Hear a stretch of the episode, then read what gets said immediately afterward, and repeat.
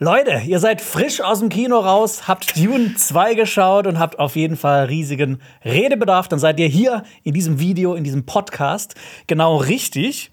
Wir werden uns nämlich heute den zweiten Teil von Dune anschauen, den komplett auseinandernehmen und Fragen dazu beantworten, wie zum Beispiel, warum trinkt Lady Jessica Gatorade? Warum haben alle Harkonnen Glatzen?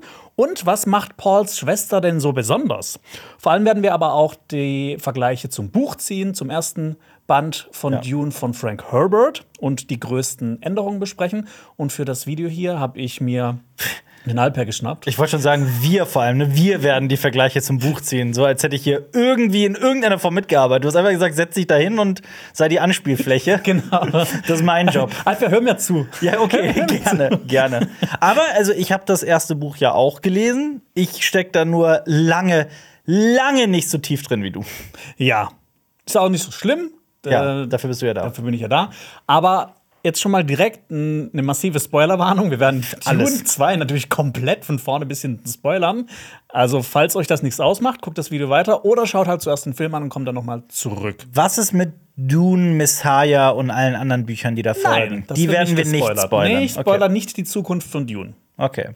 Aber äh, dann würde ich mal sagen, Intro ab. Du hörst einen Podcast von Funk. Cinema Strikes Back. Hier geht's um Filme, Serien, Comics und sonstigen Wahnsinn. Jeden Freitag um 17 Uhr auf YouTube, Spotify und Co. Also Leute, Intro ab! Warum redest du so komisch heute? Ist es nicht? Tja, ich, ich freue mich Freulich. drauf. Ich freue mich sehr drauf, äh, heute viel zu lernen. Vom Dooney höchstpersönlich. bin der Jonas, Dooney. du bist ein Dooney. So nennt man die. die Ein Dooney-Tun. das, das wissen die aller, allerwenigsten, eigentlich niemand außer mir, dass man die Fans vom Dune-Zyklus auch die Doonies nennt. Ich dachte, die nennen man Sandleute.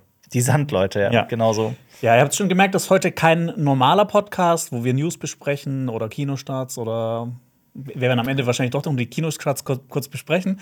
Aber es wird heute hauptsächlich um Dune 2 gehen. Ähm, Alper weiß noch nichts von seinem ganzen Glück, was ich heute alles hier recherchiert habe und ihm mitgebracht habe, die, die leckeren Speisen, die es heute geben wird. Ah, für ich ihn. freue mich drauf. Ist denn, ähm, okay, wir können das ja mal direkt klären. Heißt es Dune oder Dune? Ich werde immer Dune sagen, ich kann das nicht abstellen. Es tut mir leid, es heißt wahrscheinlich Dune, aber ich sag Dune. Ja, es Ich ist, kann nicht es anders. ist schwer abzustellen. Ja, ich habe das ja auch. Das ist deutsches Englisch. Ich habe das Video jetzt ähm, durchstrukturiert. Wir werden das folgendermaßen machen. Wir haben uns überlegt, oder beziehungsweise ich habe mir überlegt, wie macht man es am besten? Geht man chronologisch im Film vor oder macht man irgendwie einfach das alles kreuz und quer? Aber ich habe mich dazu entschieden, dass wir nacheinander die Figuren durchgehen werden Ja. und da drauf eingehen werden, äh, wie die im Film rüberkamen. Das wird dann so dein Part sein. Ich werde dann die Vergleiche zum Buch ziehen. Und für die äh, Abwechslung sind jetzt bei jeder Figur noch so ein paar interessante Fragen mit drin, die du mir nach dem Film noch geschrieben hast, die ich Hm. Das dann stimmt. beantworten konnte. Und ganz am Ende, das wird spannend, besprechen wir auch Figuren, super interessante Figuren, die ausgelassen wurden im Film. Ja.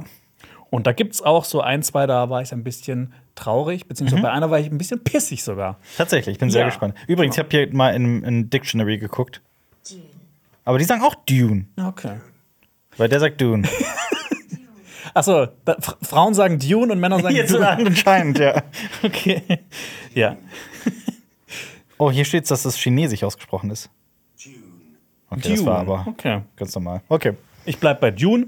Ich- Ich glaube, wir müssen jetzt nicht besprechen, wie wir den Film fanden, weil wir das, Nee, wahrscheinlich das haben wir in jetzt schon oft einzelnen genug Sachen besprechen werden. ausdiskutiert. Äh, unsere Kritik dazu, beziehungsweise deine Kritik kam gestern online. Klick da gerne mal drauf. Das haben wir jetzt hier mal direkt mal verlinkt. Du warst Oder aber dabei. unterm Video.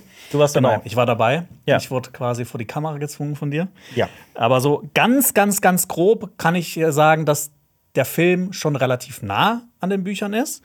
Mhm. Äh, Es gibt teilweise Dialoge, die eins zu eins übernommen wurden. Der Film hat sich aber auch einige Freiheiten genommen, hat dann vieles auch gekürzt, einige Figuren gekürzt oder Fraktionen gekürzt, die in den Büchern viel wichtiger sind. Ja. Für mich f- fand ich aber, das Wichtigste, was Denis Villeneuve geschafft hat, ist es halt so, den Kern der Bücher auf die Leinwand zu bringen. Und das ist ja auf jeden Fall schon mal eine große Leistung. Das ist dann zum Beispiel allein schon die Verbindung der Fremen mit dem Wasser, wie Ja. wichtig das ist und wie das übertragen wurde auf der Leinwand. Okay, kurze Frage. Glaubst du, es gehen Leute aus, ähm, die wirklich das Buch nie gelesen haben, die überhaupt keine Doonies sind, wie äh, du und ein bisschen auch ich? Ja. Ähm, glaubst du, die gehen aus Dune 2 raus und sind danach völlig perplex, also so richtig so, was zur Hölle habe ich da gesehen? Was zur Hölle sind die Häuser? Also werden diese Personen nach diesem Podcast ungefähr verstehen, was die Handlung, was das alles zu bedeuten hat? Ich glaube schon, ich kann es mir vorstellen. Das ist das Ziel? ja, also das erste Mal, als ich mit Dune ähm, quasi so bestrahlt wurde, war die 2000er Miniserie. Die habe ich mit meiner ist Mama weird. auf RTL 2 angeschaut. Sehr schön. Die ist, die ist fantastisch. Die ist sehr nah an den Büchern dran. Ja. Die hat aber, zeigt aber auch nicht alles. Aber die hat Charme. Die hat Charme, aber auch einen gewissen Trash-Faktor, kann man ja, das so sagen? ist schon so eine TV-Produktion. Ja. Mhm. Man merkt, die haben viel Herzblut reingesteckt, aber hat nicht so viel Geld, Ja. wie sie eigentlich gebraucht hätten. Und die Technik war noch nicht so weit. Ähm, ich finde aber auch eine Sache sehr gut, die der Film auch gezeigt hat. Und zwar, äh, ich finde, der Film hat es geschafft, die Message, die Frank Herbert rüberbringen wollte, noch klarer und deutlicher zu zeigen, Ja. als jetzt die Bücher oder die anderen Filme. du meinst die Messiah. Genau, die Messiah, weil Paul ist ja eigentlich eine super sympathische Figur. Wir leiden mit ihm mit. Bis- und bis er dann bis so zu ein bisschen einem durchdreht. gewissen Punkt. Genau, in den Büchern ist das ein bisschen subtiler. Äh, aber in Wahrheit ist er ja ein Anti-Held. Er ma- manipuliert die Massen und er sorgt ja mit seinen Aktionen dafür, dass ein, ein Dschihad, ein heiliger Krieg ausgelöst wird. Ja. Und ähm, viele Leute hatten halt damals diese Message nicht verstanden und deshalb hat Frank Herbert auch den zweiten Teil geschrieben, Dune Messiah, Mhm. wo Paul noch mehr dekonstruiert wird. Und ich habe äh, dir zum Beginn dieses Podcasts zwei Zitate von Frank Herbert mitgebracht äh, zu dem Thema, die ich sehr schön fand. Und zwar hat er gesagt, vertrauen Sie nicht darauf, dass Anführer immer recht haben. Und das zweite Zitat lautet, das Problem mit der Herrschaft besteht darin, dass Anführer Menschen sind und wenn sie Fehler begehen, werden diese Fehler durch die Zahl derer, die ihnen ohne Fragen folgen, noch verstärkt. Das heißt also, Warum hat der, Ja, der ist warum halt hat er ein nicht bisschen- noch einen Nebensatz da reingepackt? weiß ich auch nicht. Also, wenn du halt viele Leute hast, Ja. die dir folgen, ohne Fragen zu stellen und du Fehler machst, dann wird das quasi potenziert. Also ist es quasi ähm, auch der Appell daran, dass Menschen nicht einfache Retterfiguren als das, also wirklich eher als das wahrnehmen, was sie sind, nämlich ähm, zu kritisieren und Boah, jetzt habe ich selber komplett den Faden verloren. Also ja, also das, es geht darum, kritisch zu sein, wenn sich Menschen als Retter äh, äh, heraufstilisieren Genau, quasi. es sind also immer noch inszenieren. Menschen. Ja, Ja. genau. Ja, gut, dann würde ich sagen, starten wir doch mal mitten rein. Ja, ich habe gerne. Mhm. gesagt, wir haben uns nach den Figuren orientiert. Ich habe aber jetzt. Die erste Figur ist schon mal keine Figur, es sind viele Figuren. Und zwar habe ich die Fremen genommen, Fremen. beziehungsweise die Kultur der Fremen. Und äh, wie hast du die Fremen im Film wahrgenommen? Also die Haben die so auf dich gewirkt? Die Fremen, das Ureinwohnervolk von äh, dem Wüstenplaneten, sind sehr naturverbunden, weil sie einen sehr direkten Draht zu ihrem Planeten und ihrer Wüste haben und Wege, ge Mittel gefunden haben, in dieser Wüste zu überleben, zum Beispiel mit dem Distillanzug, dem Klopfer und so weiter und so fort. Ähm, sie werden, ich habe sie als eine unterdrückte ähm, als ein unterdrücktes Volk wahrgenommen, die von einigen wenigen Aristokraten, wie zum Beispiel den Harkonnens, ähm, ja, unterdrückt werden. Ich habe sie als starke Krieger wahrgenommen. Im Prinzip, so im Film war das ja so ein bisschen so gelöst, im Prinzip jeder, der eine dunklere Hautfarbe hat oder sowas, war quasi ein, ein Freme. So habe ich das zumindest wahrgenommen. Ähm, für mich hatten die im Buch immer einen sehr arabischen bis nordafrikanischen Touch, sowas in der, ja, in der Art. So habe ich es immer wahrgenommen. Ja, genau. Ja, ich finde, die haben die Fremen in den Film auch sehr gut getroffen, also auch so in Bezug auf die Bücher. Ich habe aber so vier wichtige Details mal rausgesucht, äh, wo ich fand, dass die sich doch unterscheiden. Ähm, und äh, das erste ist zum Beispiel die Aufnahme von Paul und Jessica bei den Fremen. Im Film ist es eher so, das ist so ein, ein richtiges Public Shaming. Die werden nicht akzeptiert, obwohl Paul jetzt zum Beispiel auch diesen Yamis umgebracht hat. Ähm, und erst nach dem Angriff der Harkonnen, wo Paul dann hilft, werden sie richtig aufgenommen und Jessica ja auch erst so ein bisschen später, obwohl Ja. sie die ehrwürdige Mutter ist, der, der Fremen. Und äh, auch noch so eine Sache ist, Stilgar muss irgendeinen Ältestenrat überzeugen, dass die halt auch da bleiben können. Wirst du noch erklären, was eigentlich eine ehrwürdige Mutter überhaupt ist? da werde ich kommen wir auf jeden Fall noch zu. erklären. Genau, das okay. werde ich- genau. Und im Buch ist es nämlich so, dass Paul schon direkt nach seinem Sieg über Yamis aufgenommen wird und dass die beiden quasi mit dabei sind. Äh, denn in der Kriegerkultur der Fremen zählt halt Stärke über alles. Mhm. Und Stilgar ist der Naib seiner Fremen, das heißt, er ist der Chef. Und Ja. was er sagt, ist halt Gesetz. Was heißt Chef? In welcher Form ist Dilger Chef? Er Oder ist der kommt- Anführer seines Sieges. Okay. Ja. Was ist ein Siege? Kommt jetzt so ein. Was ist Nein, ein ich meine, nein, Wort? nein, nein, die Sache ist, die Sache ist, ich stelle diese Fragen, ich weiß das ja selber auch. Ja. Ich denke mir nur gerade, ich, ich versetze mich gerade so ein bisschen auch in, das, in die Köpfe unseres Publikums, die teilweise völlig lost sind. Ja. Weil Okay. die hören vielleicht so ein Wort wie Siege und denken sich, was denn ist bitte ein Siege? Das sind die Siedlungen der Ja. Fremen, die meistens unterirdisch in diesen ganzen Höhlen zu Quasi ein Fremen Bürgermeister. Ein Fremen ist der Fremen Bürgermeister. Der Oberbürgermeister der Fremen. Genau. Okay. Ja, genau. Das ist so eine Sache, die sich unterschieden hat. Ich finde das jetzt nicht schlimm. Es ist halt spannender für die Filme, weil die sich halt erst nochmal beweisen müssen. Wie wird man denn Naib? Indem man einfach der Stärkste ist? Indem man den vorherigen Naib herausfordert und ihn tötet. Okay. Ja. Also hat Stilgar das gemacht. Sehr cool. Genau. Ja. ja. Erinnert sehr an, an mich persönlich, an die Dothraki in Game of Thrones, muss ich ehrlich Ja, sagen. also, also oder an, an die Klingonen oder alle möglichen. Ja. Es gibt ja in allen möglichen Science-Fiction, Fantasy-Völkern. Ja, oder halt ähm, Kriegervölker. Oberbürgermeister in der echten Welt. Genau. Da ist es ja genauso. Ja. Und Henriette Rieck hat ja auch im, im, in einem Dolchkampf ist sie Im Bürgermeister, Wrestling-Kampf, zack, Genau. mit, mit dem. sie Bürgermeisterin der Stadt Köln geworden. Ja. Ja. Dann äh, der Glaube unter den Fremen haben die auch anders gezeigt. Im Film ist es ja so, es gibt die nördlichen Stämme, wird so erzählt. Die sind nicht so abergläubisch und religiös wie die südlichen Stämme. Die kämpfen halt eher an den Grenzen. Und ähm, es gibt also Nördlich- sowas wie zwei Fraktionen. Also so habe ich das wahrgenommen. Atheisten und Gläubige, so ein bisschen. Atheisten, ja, ja, okay, ich verstehe. Also was jetzt du mal meinst. ja. komplett, so komplett überspitzt dargestellt. Chani wär, Skeptische. wär, wäre in dem Fall so die Atheistin ja. und Stilgar vielleicht eher ein Gläubiger. Ja, mit äh, nördlich und südlich meinst du wirklich die Nordhalbkugel des Planeten und die Südhalbkugel, ne? Ja, Ja, genau. okay. Und im Buch sind die Fremen halt Fremen. Es ist da auch gibt's, da gibt's keine wirkliche Unterscheidung zwischen denen. Ähm, und erst im zweiten Buch wird das dann so ein bisschen revidiert. Ist es denn auch wirklich so, es gibt äh, quasi auf diesem Planeten wirklich gar kein Meer, das ist alles Sand, ne? ist Es ist alles quasi Sand. eine einzige gibt- Landmasse. Also so, es gibt, ich habe mal überlegt, ein Special zu machen über die Karte von Dune. Ja. Es gibt eine Polarregion Ja. und ich glaube, ich bin mir nicht 100% sicher. Ach, hier ist nicht ich muss Eis. noch Mal gucken. Es kann sein, dass es da Eis gibt, aber ich, ich, ich glaube tatsächlich, ich bin mir nicht 100% sicher, es tut mir leid. Ich kenne die aus dem Brettspiel, aber ja. Ja, das, ja. Genau. Äh, Das wird doch gar wird das, Na gut, ich sag nichts. Ja. Und äh, das fand ich übrigens, dieser Glaube der Fremen, dass das so zwei unterschiedliche Fraktionen gibt. Ich fand das super interessant. Einfach, das hat noch mal so ein bisschen mehr Graustufen in die ganze Geschichte mit reingebracht. Mhm. Fandst du es auch? Definitiv, ja, auf Ja. jeden Fall. Ja. Dann gibt es noch äh, eine Sache zu Wasser, nämlich Tränen. Es gibt ja eine Szene, in der Lady Jessica weint Ja. und quasi um die ganzen Seelen der Fre Fremen, die verstorben sind, weint. Und Stilgar nimmt ihr quasi diese Träne weg und schlürft die so ein. Ja. Flüssigkeit. Genau, weil äh, Wasser für die Toten zu geben ist quasi unnötig. Im Buch, das Buch erzählt das komplette Gegenteil. Da gibt es nämlich eine Szene, in der Paul weint, weil er Jamis getötet hat. Und Tränen sind bei den Fremen ein Zeichen der allerhöchsten Ehrerbietung. Und äh, da habe ich äh, auch ein Zitat mitgebracht aus dem Buch. Und zwar, ähm, Usul gibt den Toten Wasser. Es war ein Geschenk an die Schattenwelt. Tränen. Es bedeutete, dass er den Toten segnete. Also sie, Seine das ist, riesige Ehre. ja, genau. Also es kommt das komplette Gegenteil, wie es im Film gezeigt wurde.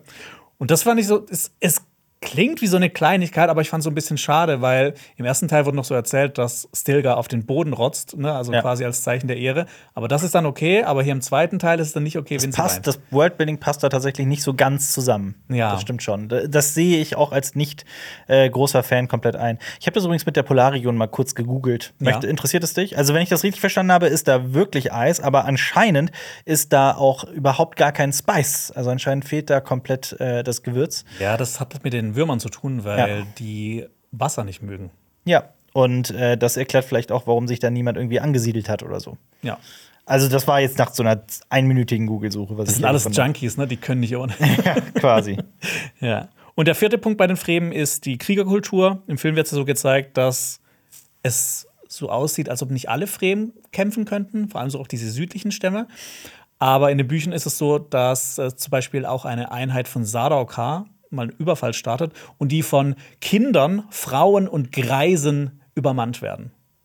Krass. Also und Sadakau sind eigentlich Sadaka sind die Eliteeinheit des äh, Imperators. Genau, es sind eigentlich, es wird gesagt, dass es keine besseren gibt, auch wenn es unter diesem Imperator so ein bisschen gelitten hat, diese Truppen. Genau, und das war's zu den Fremen. Ja. Sollen wir dann zum Paul gehen, zum Paule?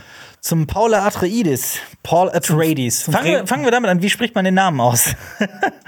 Paul. Ja, Paul mag- ist nicht der schwierige Part des Namens. also ich habe schon alles gehört. Atreides, Atreides, Atreides, Atreides, Atreides. Ich habe alles gehört. Wir nennen ihn Paul. Paul. Ja. Okay. Wie, wie kam der für dich im Film rüber? Ja, hat mich an Bran erinnert, wo, um nochmal einen Game of Thrones Vergleich zu ziehen. Aber nicht einfach so, sondern wirklich, weil es ja auch in seiner Figurenentwicklung darum geht, dass er sich so ein bisschen von seiner Menschlichkeit löst. Er wird ja tatsächlich zu einer Art Gottheit. Also ich meine, das Ganze beginnt ja mit ihm als wissbegieriger Junge und er wird dann irgendwann äh, bei den Fremen aufgenommen und wird dann ihr Messias quasi, ihr Prophet, ihr Lisa Nagaib, die Stimme von draußen und so. Ähm, das ist so eine sehr geradlinige Figurenentwicklung. Ich habe dadurch auch, weil es eben auch so weird ist, ne, und auch so sich so vom Menschlichen löst und er irgendwann ja auch nur noch so ganz kalt, ganz rational Entscheidungen, kalkulierte Entscheidungen trifft, habe ich irgendwann die Identifi Identifikation mit ihm verloren. Mhm. Und ich glaube, der Film weiß das auch vollkommen, denn dann springt irgendwie äh, Chani in die Presche und es wird dann quasi mehr zu der, zu, zum Anker des Films, zum emotionalen Ja. Anker, was ich halt wirklich auch so irgendwie sehr interessant fand. Ähm, ja, ist eine sehr interessante Figurenentwicklung, die Paul da durchmacht. Und äh, Ich finde auch Timothy Chalamet hat das richtig gut hinbekommen. Ja. ja. Und im Buch ist es tatsächlich auch so. Er sträubt sich anfangs auch davor, äh, quasi so sein Schicksal anzunehmen und der Messias zu werden, weil er halt sieht, diese, diese Visionen des Dschihads, das, der über das Universum rollen soll. ja.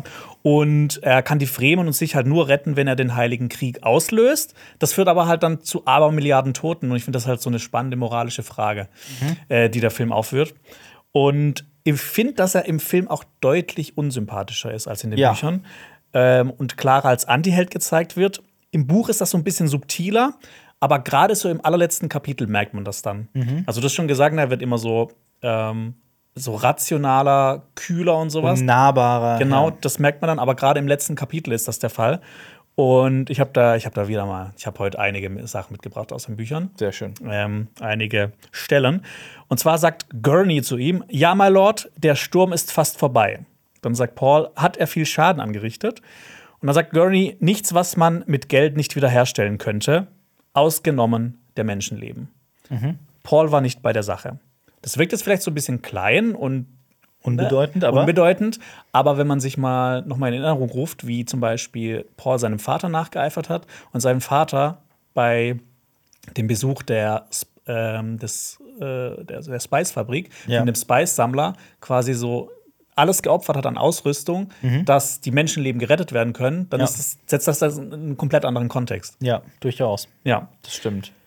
Ja. Warum, warum, was ist Gurney für ein cooler Name eigentlich? Gurney Wenn wir drüber Halleck, nachdenken. ja. Gurney. ja. ja. Oder Lady Jessica. Die Jessica.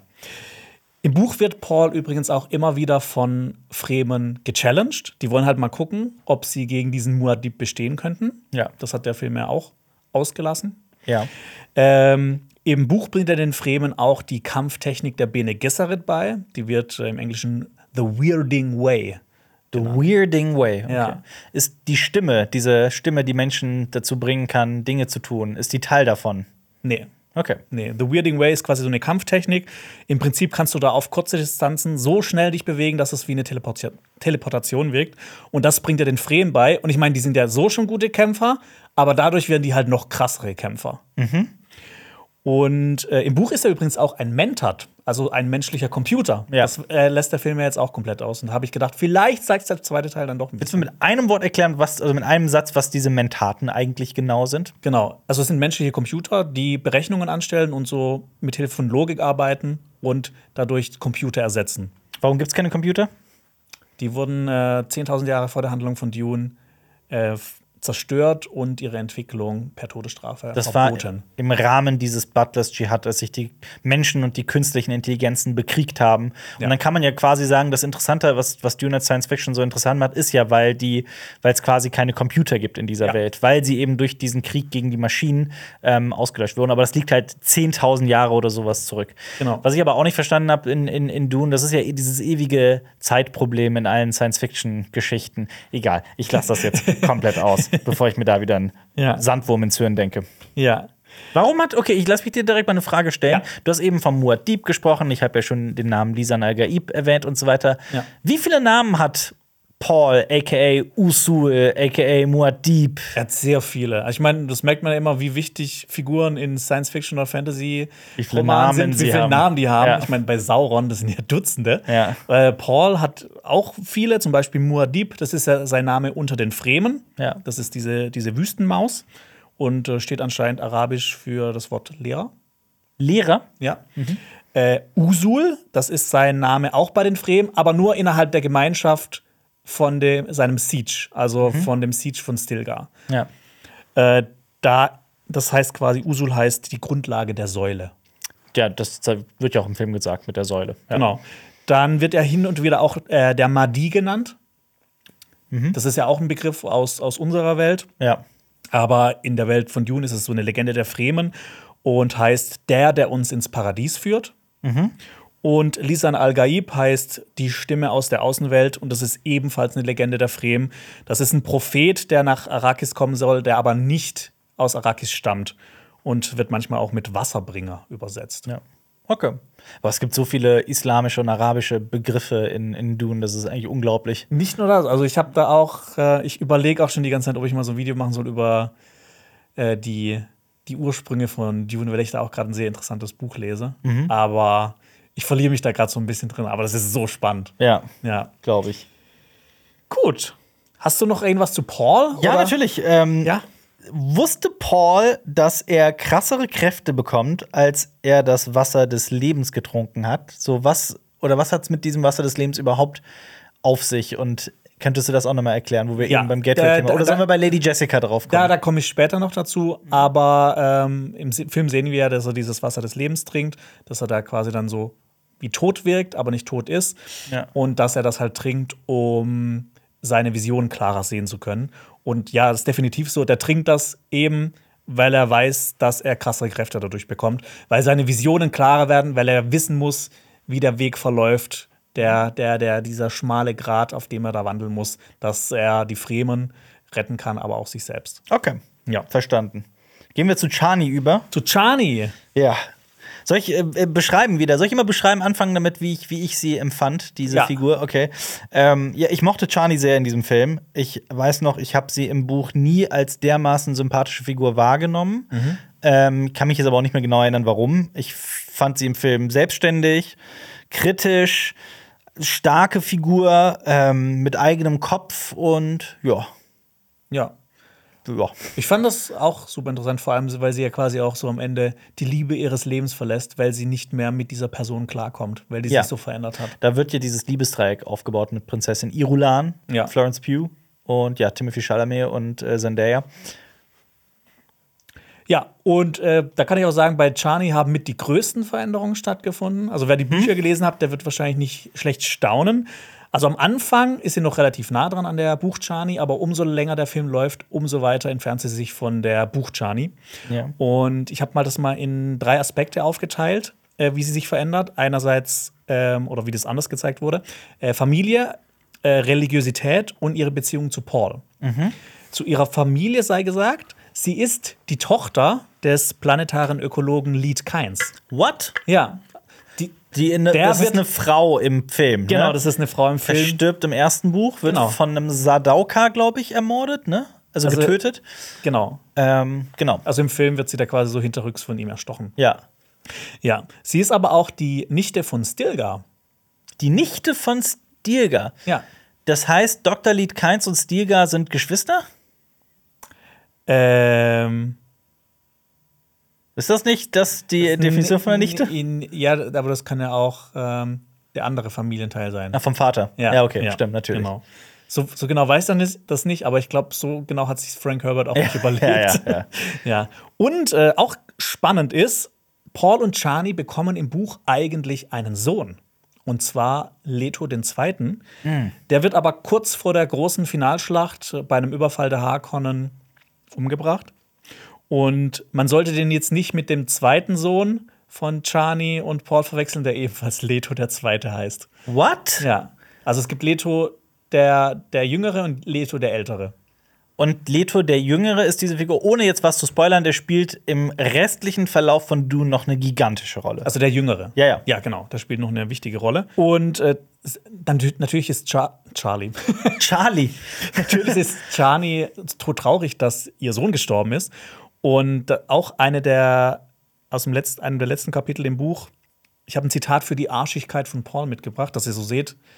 Oder das, ne, Wie unsympathisch er wird. hier unser Patsche ist. Ähm, wir haben ihn verloren, sagte er leise. Aber du wirst anderen Söhnen das Leben schenken. Es ist Usul, der dir dies verspricht. Er schob sie behutsam fort und winkte Stilgar. Wow. wow. Ja. Das ist herzlos. Du merkst es, ne? Hör auf zu, es hätte nur noch sein Hör auf zu heulen ja, gefehlt. genau. Heuleise. Ja, genau. Ja. Dann äh, der, genau, das ist der zweite Aspekt von Chani, äh, ihre Religiosität. Das ist auch eine der krassesten Änderungen. Im Buch wird Chani zu einer Sayadina geweiht. Mhm. Sayadinas sind äh, Priesterinnen und spirituelle Anführerinnen der Fremen. Äh, Pauls Mutter Jessica ist quasi eine Sayadina, Ja. bis sie dann bei dem Ritual zur ehrwürdigen Mutter wird. Okay. Ja. Und das heißt ja, dass Chani im Buch Teil dieses religiösen Systems ist Ja. und nicht dessen Gegner. Und tatsächlich wird sie im Buch auch in der Szene zur Sayadina geweiht, wo Jessica dann quasi zur ehrwürdigen Mutter wird. Das heißt, sie ist sehr, sehr viel mehr gläubig als im Film. Ja. Ja. ja. Du sagst Beziehungsweise immer- sie hat da halt auch eine wichtige Rolle inne. Du sagst immer Religion und Religiosität, aber es geht wirklich in der Religion der Fremen explizit um, was ist die Gottheit? Also ich meine, es geht's wirklich, ist diese gesamte Religion nur darauf basiert, dass dass es um diesen Mahdi geht, um diesen äh, Messias, Paul, der halt irgendwann als Stimme von außen kommt? Oder gibt es da noch was dahinter? Gibt es da noch mehr, was diese Religion angeht? Dazu werden wir auf jeden Fall mal ein Special machen. Und zwar, wenn die Bene Gesserit-Serie startet, Dune Prophecy. Ja. Weil die Religion der Fremen wurde ja sehr krass beeinflusst durch die Bene Gesserit. Und diese Beeinflu- ganzen Legenden, die kommen ja Beeinf- auch von den Bene Gesserit. Die haben die irgendwann mal vor hunderten oder tausenden Jahren eingestreut. Ja. Und die haben sich da quasi dann daraus entwickelt. Das ist quasi so der, äh, der Taschenspielertrick der Bene Gesserit. Haben die das beeinflusst oder erschaffen? Beides. Das ist ja schon auch, man könnte man das dann nicht auch so eine, als so eine, so eine sehr, sehr tiefe Religionskritik von äh, Frank Herbert lesen? Auf jeden Fall, Ja. ja. ja, Also f- f- die Bene Gesserit nutzen ja quasi die Religion als Hebel, um Macht auszuüben. Aber ich meine, wenn, okay, noch eine andere Frage, eine inhaltliche. Wenn Paul der Messias ist, der Prophet, aber ein Prophet ist ja immer die quasi das Verbindungsstück zwischen Menschen und etwas Göttlichem. Was ist denn quasi der, der, der Gott der Fremen? Das ist eine gute Frage. Das ist gar wird, nicht- Das wird nicht so richtig spezifiziert. Okay. Aber das werden wir in unserem Special Ja. zur Religion, zu den Religionen in Dune noch weiter ausführen. Mhm. Das ist ein super spannendes Thema. Ja, und dann habe ich eigentlich nur noch äh, den letzten Punkt bei Chani, ihre Beziehung zu Paul im Vergleich zum Buch.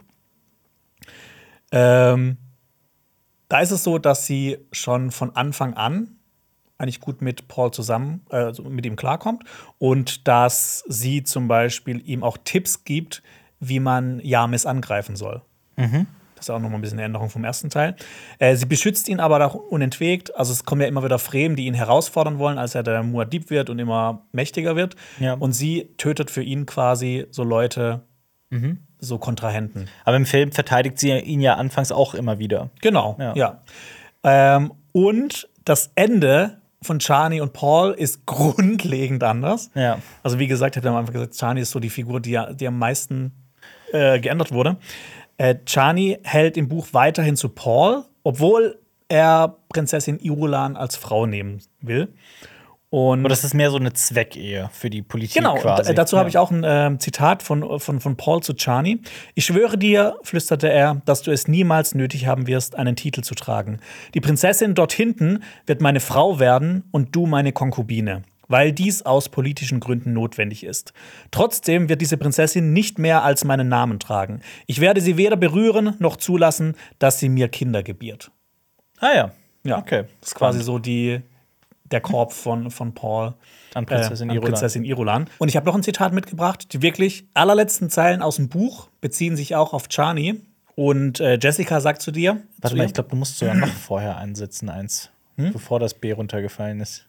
nee, ich habe das, äh, ich hab das in dem Zitat, ist das runtergefallen. Das war davor schon. Nee, das ist ein Zitat runtergefallen. Dann habe ich das, äh, da haben wir Pause gemacht, dann habe ich noch das letzte vorgelesen. War das so? Ah, Okay, ja, gut. Dann, okay. Ähm, und ich habe dir, ich hab dir noch ein Zitat aus dem Buch mitgebracht. Und zwar beziehen sich die wirklich allerletzten Zeilen aus dem Buch, also wirklich das letzte, was gesagt wird, bezieht sich auch auf Chani. Und da sagt Lady Jessica zu ihr: Und vergiss nicht, Chani, sie wird zwar seinen Namen führen, aber dennoch weniger als eine Konkubine sein. Sie wird niemals in die Lage versetzt werden, die Zärtlichkeit des Mannes, dem sie verbunden ist, kennenzulernen. Aber uns. Chani, die wir jetzt noch als Konkubin bezeichnet werden, wird die Geschichte später Gattinnen nennen. Okay. Und wenn sie nicht gestorben sind, dann leben sie noch heute. Ja. ja, ist ein bisschen ein versöhnlicheres Ende als jetzt im Film, Ja, würde ich wo mal Chani sagen. wirklich Paul verlässt. Ja. Mhm. Gut, hast du noch was zu Chani oder sollen wir Zu ihrem Onkel zu ihrem, zu ihrem Onkel? Stilgar. Stilgar. Ja, wie ist er im Film? Ähm, ja, ich finde, er entwickelt sich so ein bisschen von diesem starken Anführertypen hin zum komplett frommen Gläubigen. Ähm, ich habe das so ein bisschen, ich habe mich immer wieder an meinen eigenen Background erinnert, der türkisch ist. Und ich kenne das bei vielen ähm, Menschen, die ähm, gerade im höheren Alter, so ab 40, 50 oder sowas, so komplett den, ähm, den, den Draht zu ihrem Glauben finden. Das ist Mhm. irgendwie passiert das bei sehr, sehr vielen, die so je älter sie werden, desto gläubiger sie auch äh, werden. Ich weiß nicht, woran es liegt, vielleicht die Nähe zum Tod, vielleicht ist das eine ganz normale Weg. Ich weiß es nicht. Mhm. Ähm, und das, der hat mich sehr daran erinnert, an so an so Onkel und so Menschen, die ich persönlich in meinem Ah, persönlichen okay. Alltag Alltag kenne. Deswegen äh, fand ich auch diese Figur recht nahbar und ich mag Javier Bardem auch als Schauspieler einfach sehr gerne. Ähm, ja, er ist sehr fromm und sehr, ähm, sehr treu, sehr loyal, sagen wir es so. Ja, und er, find, er, find, er bringt auch so ein bisschen Comic Relief öfters mal mit rein. Definitiv, Mit seinen ja. trockenen Gags. Ja. Und es gibt ja so den einen oder anderen das Leben des Brian-Moment von ihm. Wenn er quasi Was meinst du? alles, was der, alles, was Paul macht, positiv auslegt. Ja, er könnte ja. machen, was er will, Ja. aber er legt es positiv aus. Ja, stimmt. Ja. Ich erinnere mich an einige Lacher im Film, ja. Ja. ja, in den Büchern ähm, ist so ähnlich. Also er ist im Film aber wesentlich abergläubischer, so habe ich das wahrgenommen. Mhm. Es braucht so ein bisschen länger, bis er von Paul überzeugt ist in den Büchern. Und ähm, nach dem Finale soll er als Belohnung der Gouverneur von Arrakis werden. Der das Gouverneur. fordert das fi- ja genau vom Bürgermeister zum Gouverneur. Ja. Das fordert äh, Paul für ihn. Und es ist nicht so, wie im Film gezeigt wurde, dass er direkt in ein Schiff steigt und in den Heiligen Krieg aufgeht, um Ja. die Ungläubigen. Sondern er herrscht abzuschlachten. wirklich über Arrakis. Also er macht quasi das, was vorher die Harkonnens und davor die Atreides gemacht haben. Kann man das so sagen? Im Prinzip wahrscheinlich schon. Ja. wird quasi auf Dune ein, also auf Arrakis ein neues System entwickelt, wenn Paul da die Fäden in die Hand nimmt. Also ja, das die, die werden wir Züge. in Teil 3 erfahren. Das Okay. will ich jetzt natürlich noch nicht spoilern. Okay. Aber es äh, ist spannend. Aber es, äh, Paul merkt das dann auch in den Büchern, dass aus seinem Freund ein Anhänger geworden ist und dass er ihn nicht mehr so behandelt, wie das früher so war. Okay. Ich hätte noch ein paar Fragen zu den Fremen im Allgemeinen und auch so ein bisschen zu Stilgar. Ähm, was ich mich zum Beispiel gefragt habe, wir haben diese schönen die Stillanzüge, ne, die sie tragen, damit kein Tröpfchen Flüssigkeit irgendwie verschw- verschwendet wird. Ich meine, man schwitzt viel auf einem Wüstenplaneten und so. Ähm, oder auch der Klopfer, ne, mit dem man Sandwürmer Anlocken ne? anlocken kann, weil die werden ja angelockt von so gleichmäßigen Schritten. Deswegen gehen die Fremen ja auch so komisch, um keine Dings anzulocken, keine Sandwürmer anzulocken. Wer stellt diese Ausrüstung her? Wer stellt diese Klamotten her? Dafür braucht man doch Fabriken und sowas, oder nicht? Das machen die Fremen tatsächlich. Also Ja. Es gibt in den Büchern so, so eine Szene auch, wo Paul durch die Gänge des Sieges durchgeht und so nach links und rechts schaut und dann auch so sieht, wo das hergestellt wird. Ah ja, okay. Ja. Und das sind wirklich so kleine Unter... Aber Sieges sind doch unterirdisch. Ja. Sind Städte, die unterirdisch sind. Wie Genau. Siege Tabra zum Beispiel in dem Film. Das ist ja, die größte Fremenstadt, wenn ich das Ja. so richtig verstanden habe. Ähm, Und ich habe mir eh schon. Hast du dir Siege Tabre auch so vorgestellt, als du die Null. Bücher gelesen hast? Null. Null. Ja. Also ich finde, im Film wirkt es eher so wie so eine, so eine, Jahrta so eine jahrtausendealte Tempel oder sowas. ja. Sehr leer. Sehr leer, genau. Also man, es wirkt nicht so, als ob da Leute drin leben, sondern als Ja. ob da Leute hingehen, um zu beten oder sowas. Absolut. Und ich finde, das hat die Miniserie von 2000 zum Beispiel ein bisschen besser geschafft. Mhm. Da wird das halt auch so gezeigt, dass das alles voll ist, gehängt mit, mit ähm, So ein bisschen- Textilien, mit, mit Teppichen und allem So ein möglichen. bisschen molochartig auch eher, so dreckig, also vielleicht eher sowas wie, ein, wie, so, wie so beengte Straßen in Kairo oder sowas. So kann man sich das so vorstellen, ja. Genau. Und was ich auch immer super interessant fand, ist, der Geruch wird immer im, ähm, im Buch beschrieben, Mhm. dass es sehr doll nach Mensch riecht, auch wenn die aus ihren Destillanzügen rausgehen. Ja. ja, aber das ist halt auch so ein bisschen typisch Denis Villeneuve. Ne? Das Ja, habe ich auch in der ja. Kritik schon gesagt. Dieser Siege Tabre ist halt wirklich sehr leer. Er ist sehr clean. Sehr clean, ja. Und ähm, ja. Dann noch eine Frage. Was heißt genau Shayulut? Shai Hulut, ja, das nennen, so nennen die Fremen ja ihre Sandwürmer. Und das heißt im Prinzip nichts anderes außer alter Mann der Wüste. Alter Mann der Wüste. Ja. So, ich hätte jetzt gedacht, Shai heißt Sand und Hulut heißt Wurm. Nein. Shayulut ist alter Mann der Wüste. Ja, Ja, sehr bildhaft, ja. Sehr schön. man kann sich so merken, weil Sandwürmer sind nicht so gerne an der Oberfläche, deshalb sind sie Shai. Shai, ja. Ja. Und es, äh, noch ein äh, Mini-Fun-Fact zu Sandwürmern: Die dürfen nicht zu viele Menschen fressen, Mhm. weil Menschen bestehen ja zum Großteil aus Wasser und Wasser ist äh, Gift für Sandwürmer. Ah, ja. Ja. Warum essen sie dann überhaupt Menschen? Weil die die nerven. Und weil die halt so groß sind, da macht es keinen Unterschied. Na gut. Und, Okay. äh, das akzeptiert. fand ich nämlich toll am Film. Die haben zum Beispiel die Harkonnen auch erst ausgesaugt, bevor die die dann von einem Sandwurm haben fressen lassen. Stimmt. Und dann ist ja kein Wasser mehr drin. Hm. Das stimmt. Alles gut. Ja. Und sie haben das Wasser, die Körperflüssigkeiten doch Ja. auch, oder? Ja. Gurney Halleck. Gurney Halleck. Gurney, geiler Name. Gurney. Ja, äh, gespielt von Josh Brolin. Ich glaube, im äh, Film von Lynch wurde der gespielt von Patrick Stewart. Das ist die eine Sache, die ich von Gurney Halleck auch noch weiß oder mich aus irgendeinem Grund daran erinnere. Ich meine, dass der im Buch als ausgesprochen hässlich beschrieben wird. Vernarbt, ein vernarbtes vernarbtes Gesicht, Gesicht, ja. Ja. und ein ja. komischer Gang und sowas. Und er spielt halt diese, diese Gitarre, dieses Balisett, dieses fiktive Instrument. Ähm, das ist so ein bisschen so, ich hatte das Gefühl, es ist so sehr vagabundenartig, so ein ähm, jemand, der so in den Tag hineinlebt. ja, ja, so, genau. Ne, so ein, so ein Typ. Abenteurer-Typ. Wobei man auch dazu sagen muss, Josh Brolin und halt in der David Lynch-Verfilmung Patrick Stewart, das sind ja schon eher gut aussehende Männer. Ja. Also, ne, also vor allem Josh Brolin ist ja ein mega gut aussehender Typ. Das passt, glaube ich, nicht zu der Figur im Buch, das weiß ich. Ähm, ansonsten, ja, ist halt der, der.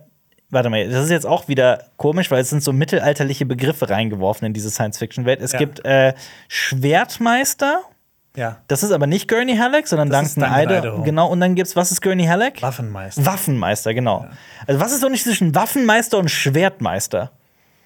Der Schwertmeister bildet die Leute aus. Mhm. Und der Waffenmeister ist quasi sein oberster General, sein, sein Ja. Befehlshaber. Aber Gurney Halleck ist es doch, der Paul ausbildet. Das ist ja quasi, er ist nur der Vertretungslehrer. Ach, stimmt, der war ja in, in Vertretung, ne? Ja, genau, genau, deswegen. genau, Okay. Ja. ja. verstanden. In den Büchern wird da, hast du ja schon gesagt, es wird quasi genauso gleich beschrieben. Mhm. Äh, er ist ein Haudegen, ist dann auch mit Schmugglern unterwegs. Ja. Aber es gibt eine Sache, die haben sie auch grundlegend verändert. Als er zum ersten Mal wieder ähm, auf Paul trifft Ja. und dann hört, dass äh, seine Mutter auch am Leben ist, ähm, versucht er diese bei seiner allerersten Begegnung zu töten, Okay. weil er wusste nicht, dass Dr. Yue der Verräter war an den Atreides. Ah, er hält Lady Er hat- Jessica für die Verräterin. Er hat gedacht, also die Harkonnen haben so gut intrigiert, Mhm. dass bei den Atreides niemand mehr wusste, wo vorne und hinten ist. Ja. Und Gurney Halleck hat gedacht, dass Lady Jessica äh, seinen Herzog Leto verraten hat und das Haus. Und ähm, ich habe auch so eine Stelle aus dem Buch, die ich sehr schön fand. Die Hexe lebt also noch, durchzuckte es Gurney. Und ich habe ihr Rache geschworen. Aber offensichtlich weiß Paul, Paul überhaupt nicht, welch ein Ungeheuer diese Kreatur ist, die ihm das Leben schenkte. Diese Dämonen. Sein Vater hat sie an die Harkonnens verkauft. krass. Schön, ne? Das ist schon heftig, ja. Aber Spoiler: Paul kann ihn überreden, das nicht zu tun. Er kann ihn überzeugen, dass Dr. Yue der wahre Verräter ist. Ja. Und dann ist auch wieder alles gut. Okay. Also natürlich ist Gurney Halleck dann erstmal so, natürlich. Er sagt dann, komm, bring mich um, bring mich um. Es tut mir so leid, was ich getan habe. Aber Paul ist ja ein schlauer Typ und sagt, nein, das machen wir jetzt lieber nicht. Und ähm, genau, am Ende soll er als Belohnung das Lehen über Kaladan bekommen. Das Lehen. Ja, Kaladan ist der Heimatplanet von den Atreides. genau. Er soll quasi der Nachfolger werden von Leto. Und über Kaladan herrschen. Genau. Interessant. Das ist schön, oder? Das ist sehr schön, Ja. ja. Wie weit sind denn Kaladan und Arrakis voneinander entfernt? Die beiden Die Planeten. sind Lichtjahre voneinander entfernt. Lichtjahre, okay, Ja. gut, akzeptiert, ja.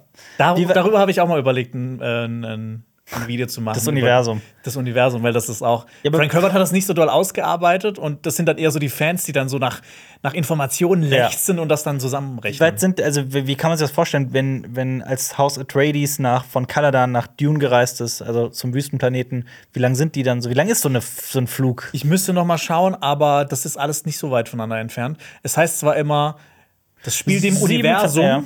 aber wenn man sich die Abstände anguckt, die mal so ausgerechnet wurden, keine Ahnung, ob die stimmen, dann sind das halt nicht mehr als 100 Lichtjahre. Mhm. Und die Milchstraße Ja. ist ein bisschen größer als 100 Lichtjahre. Ja. Mhm. Und die erzählen immer so ja vom Universum, vom Imperator des Universums, aber so.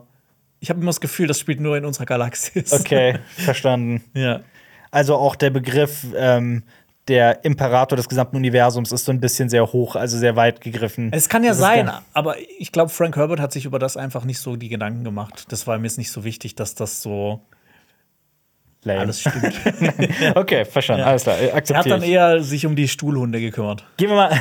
Oh Gott, auf die Stuhlhunde. Da müssen wir irgendwann mal will ich ein ganzes Video nur über die Stuhlhunde machen. Genetisch modifizierte Hunde, die St- Stühle sind.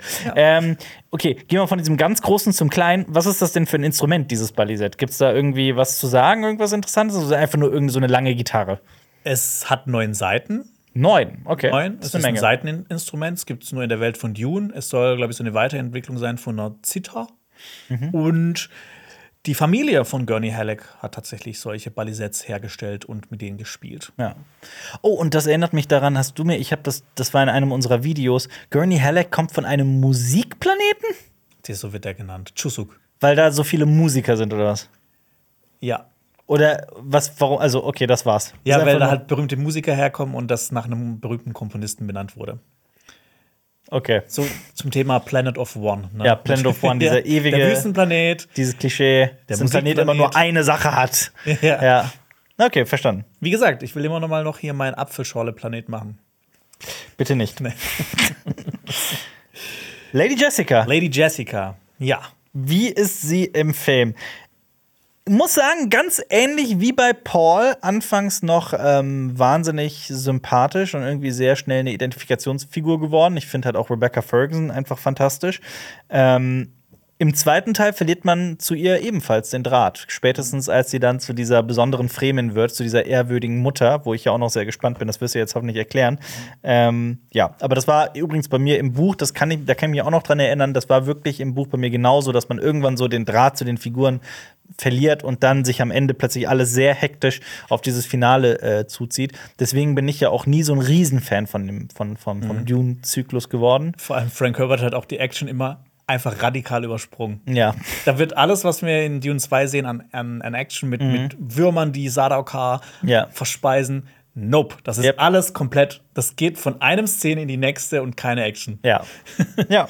Ja, ich finde nämlich auch, dass Jessica hier wirklich fast schon so eine horrormäßige Figur war. Also gerade auch so unter den Fremen hatte, hatte ich so Mhm. das Gefühl, dass sie wie so eine, wie so eine übernatürliche Figur ist. Ja. Und zudem auch noch, ich hatte so das Gefühl, sie wirkt so wie besessen. Also besessen von Alia, Ja. von ihrer Tochter, als ob sie so nur eine Marionettenfigur wäre. Und dass sie Ja. quasi von Alia gespielt wird. Das Werden- fand ich ziemlich interessant. Werden wir heute noch auf Alia eingehen? Vielleicht. Okay. Ja. Also in den Büchern fand ich sie gar nicht so hinterlistig wie jetzt hier im Film. Äh, da ist sie noch eher eine Protagonistin und das hat mich halt auch total überrascht. Also ne, gerade dieses Horrorelement. Und ähm, sie ist jetzt nicht so ganz überzeugt von Shani, aber die haben jetzt nicht so diesen Beef wie jetzt im Film. Ähm, und sie drängt zum Beispiel Paul auch nicht, das Wasser des Lebens zu trinken. Das ist seine eigene Idee. Okay, zu Mhm. diesem äh, Wasser des Lebens. Warum trinkt sie Gatorade? was genau ist dieses Gatorade und warum killt dieses Gatorade nur Männer? Ja. Oh Gott, es ist übrigens das ist eine Markennennung, es tut mir leid. Es gibt noch viele andere tolle Ja. Getränke. Getränke. Ja, Zum Beispiel Apfelschorle zum Cola. Beispiel. Ja, äh, genau, das, äh, dieses, äh, diese blaue Flüssigkeit ist das Wasser des Lebens. Und das sehen wir ja auch im Film, das wird aus ertränkten Sandwürmern gewonnen.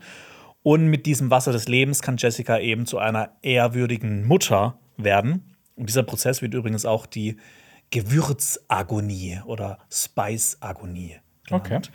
Und was genau ist dieser Saft?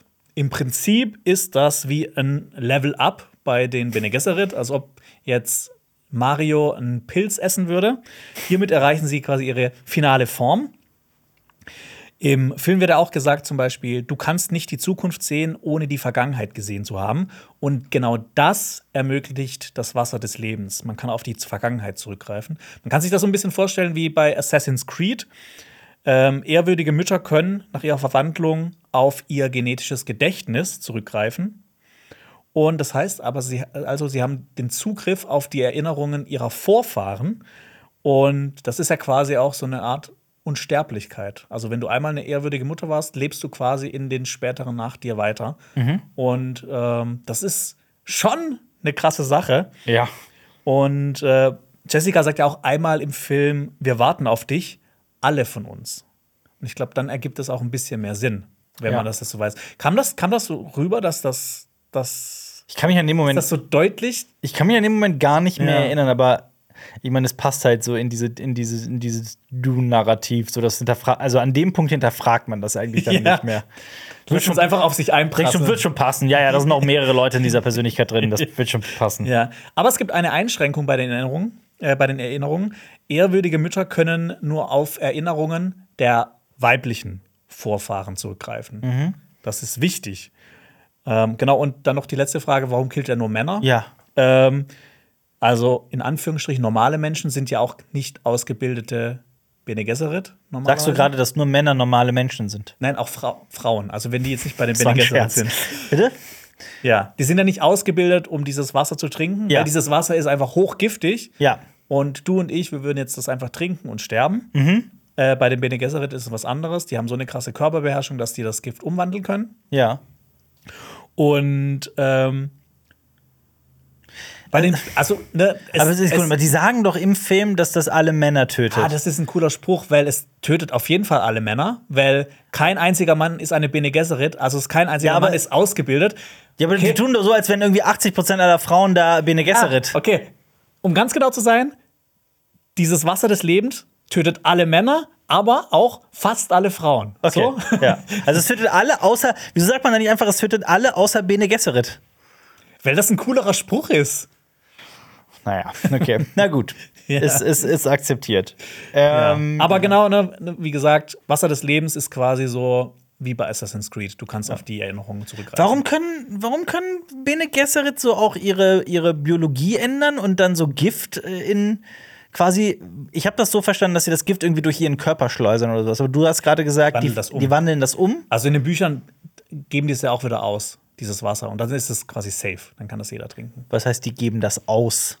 Das wird nicht so genau beschrieben, aber das ist, die, die verwandeln das quasi. In ihrem Körper, in eine andere Flüssigkeit? Ich hab's auch nicht ganz gecheckt. Okay. Sie verwandeln es und dann ist das Wasser safe. Ja, also man muss einfach akzeptieren, Bene Gesserit können nicht vergiftet Ey, bei werden. Dune muss man sehr viel akzeptieren. Ja, okay, Einfach ja. nicht drüber nachdenken, einfach sagen, cool. Okay. Ja, aber das, was du meinst, warum, wie und was, das nennt man äh, Pranabindu. Das ist so eine Methode der totalen Körperbeherrschung. Mhm. Und darin sind die Bene Gesserit eben ausgebildet. Pranabindu ist aber auch ein Dun-Begriff oder aus unserer echten Welt? Das ist, glaube ich, auch ein, das ist ein Begriff aus unserer Welt. Pranabindu. Okay, Ja. klingt so hinduistisch oder so. irgendwie Ja. Sowas in irgendeiner Hört sich Form. sehr hinduistisch an. Okay. Ja. Nächste Frage, wenn das okay ist. Ähm, am, Ende, sp- Wie jetzt keine Fragen. am Ende spricht äh, Lady Jessica üb- in diesem Voiceover, glaube ich, ja von diesem Heiligen Krieg. Also die F- äh, Paul übernimmt Dune und alle Fremen setzen sich in ihre Raumschiffe und fliegen aus ins Universum. Und da war ich halt natürlich auch lost. Was genau ist dieser Heilige Krieg eigentlich? Ja, das ist diese Vision, die ja Paul immer hat. In den Büchern wird es auch Dschihad genannt. Und Er hat ja die Fremen instrumentalisiert und hat die quasi so hoch gepusht in ihrem Fanatismus, dass die über das, das komplette Universum herfallen wollen, Ja. um ihren Glauben zu verbreiten, um den Glauben an Muad'Dib zu verbreiten. Und ähm, im Buch ist es auch so, es geht jetzt nicht explizit gegen die großen Häuser wie im Film, sondern das ist so unspezifisch. Okay. Es geht einfach gegen alle. Verstanden. Im, Bu- Im Film ist es ja so, dass die großen Häuser ihn als Imperator nicht akzeptieren. Genau. Ähm, und deswegen dieser Krieg überhaupt erst beginnt. Davon ist gar kein Wort in, in, In den dem Film. Buch. Äh, im Buch, ja. Okay. Aber ist das denn, also ich meine, im Buch ist es doch so, dass am Ende Paul eigentlich definitiv quasi der neue Imperator ist. Ja. Ich hatte jetzt das Gefühl, dass es im Film das nicht so gemacht wird. Also, dass es wirklich, dass es quasi heißt, Muss es sich erst erkämpfen. dass so er ein sich bisschen, noch ne? erkämpfen muss und dass Ja. die großen Häuser sagen, nee, wir akzeptieren ihn nicht als Imperator und gut ist. Ja. Also das war das ähm, es, es wird alles sehr offen gelassen am Ende von Dune 2. Ja, was das- im Buch gar nicht so offen ist. Kann man das so sagen? Äh, also es wird halt davon gesprochen, dass, das, dass der Dschihad jetzt beginnen wird. Mhm. Punkt. Ja. Und dann wird halt irgendwann so quasi das Buch beendet. Das war auch so ein bisschen äh, die Intention von Frank Herbert, dass man das einfach so mitten in der Action kappt, Mhm. dass die Leute für sich selber so überlegen, was passiert jetzt und dass die selber mehr Lust haben, drüber nachzudenken. Aber dann hat er ein Buch geschrieben und das auserzählt. Ja. Okay. aber kann man das Aber wahrscheinlich war das sein, damals noch nicht sein Plan. aber würdest du auch persönlich unterschreiben, dass das Buch eher einen Abschluss hatte, ein wirkliches Ende, dass das als der Film oder würdest Ah, Ja, ja, auf jeden Fall. Ich meine, da wird das mit Chani ja überhaupt nicht offen gelassen. Das, ich meine, das ist ja einer der größten Cliffhanger im Film, Mhm. Ja. dass die nicht mehr zusammen sind und dass sie einfach weggeht und man will wissen, was passiert. Ja. Und im Buch ist es ja so, sie ist okay damit. du Das stimmt. Aber für mich war der größte Cliffhanger, dass Paul nicht der neue Imperator ist. Ja. Ja. ja. Nee, im Buch ist das gar nicht so, das ist abgeschlossen. Also Okay. abgeschlossener als Okay. im Film. Weil man keine Frage zu Dune einfach beantworten kann mit Nee, einem Ja du, oder du löst mit jeder Frage Ja. zu Dune 50 weitere aus. Ja. Mentat, okay, was ist ein Mentat? Okay, dann muss ich noch mal äh, Butlers Dschihad erklären. Okay. Haus Corino. Aber was ist Haus Corino? Was ist Haus Butler? Okay, ja, egal. Was ist ein Haus? was ist ein Haus? Was sind Worte?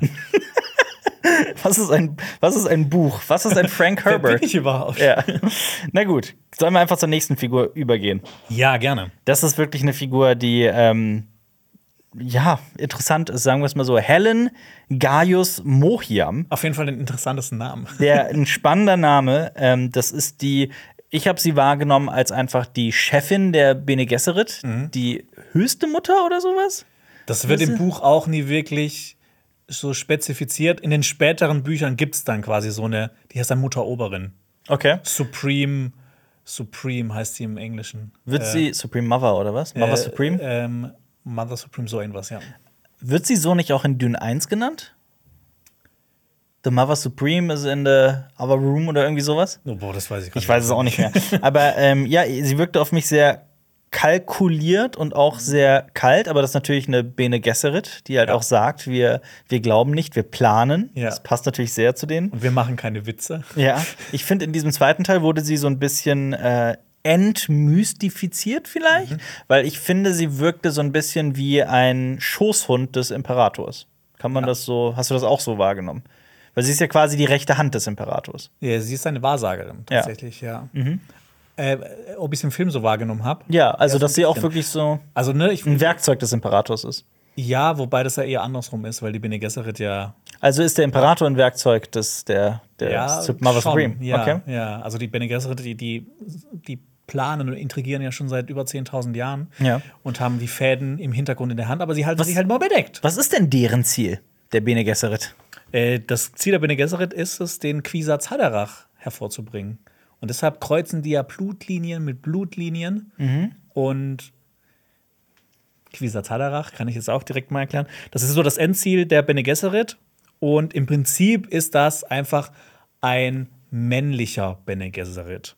Also ein Mann, der das Wasser des Lebens trinkt und sowohl auf die Erinnerungen der weiblichen Vorfahren und dann auch auf die Erinnerungen der männlichen Vorfahren zurückgreifen Also kann. Paul. Also Paul.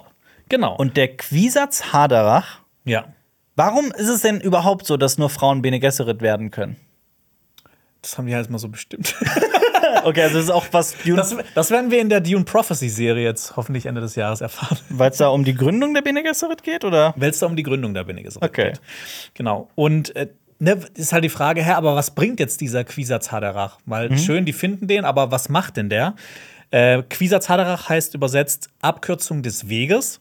Und im Prinzip wollen die Bene Gesserit so einen goldenen Weg für die Menschheit finden. So einen optimalen Zei äh, Pfad durch die Zeit, damit die Menschheit nicht untergeht, damit es nicht zu viele Kriege gibt, nicht zu viele Tote gibt. Und der Quisatz Haderach hat halt durch seine seherischen Kräfte, kann er halt diesen Weg sehen und kann halt den besten Weg auch bestimmen.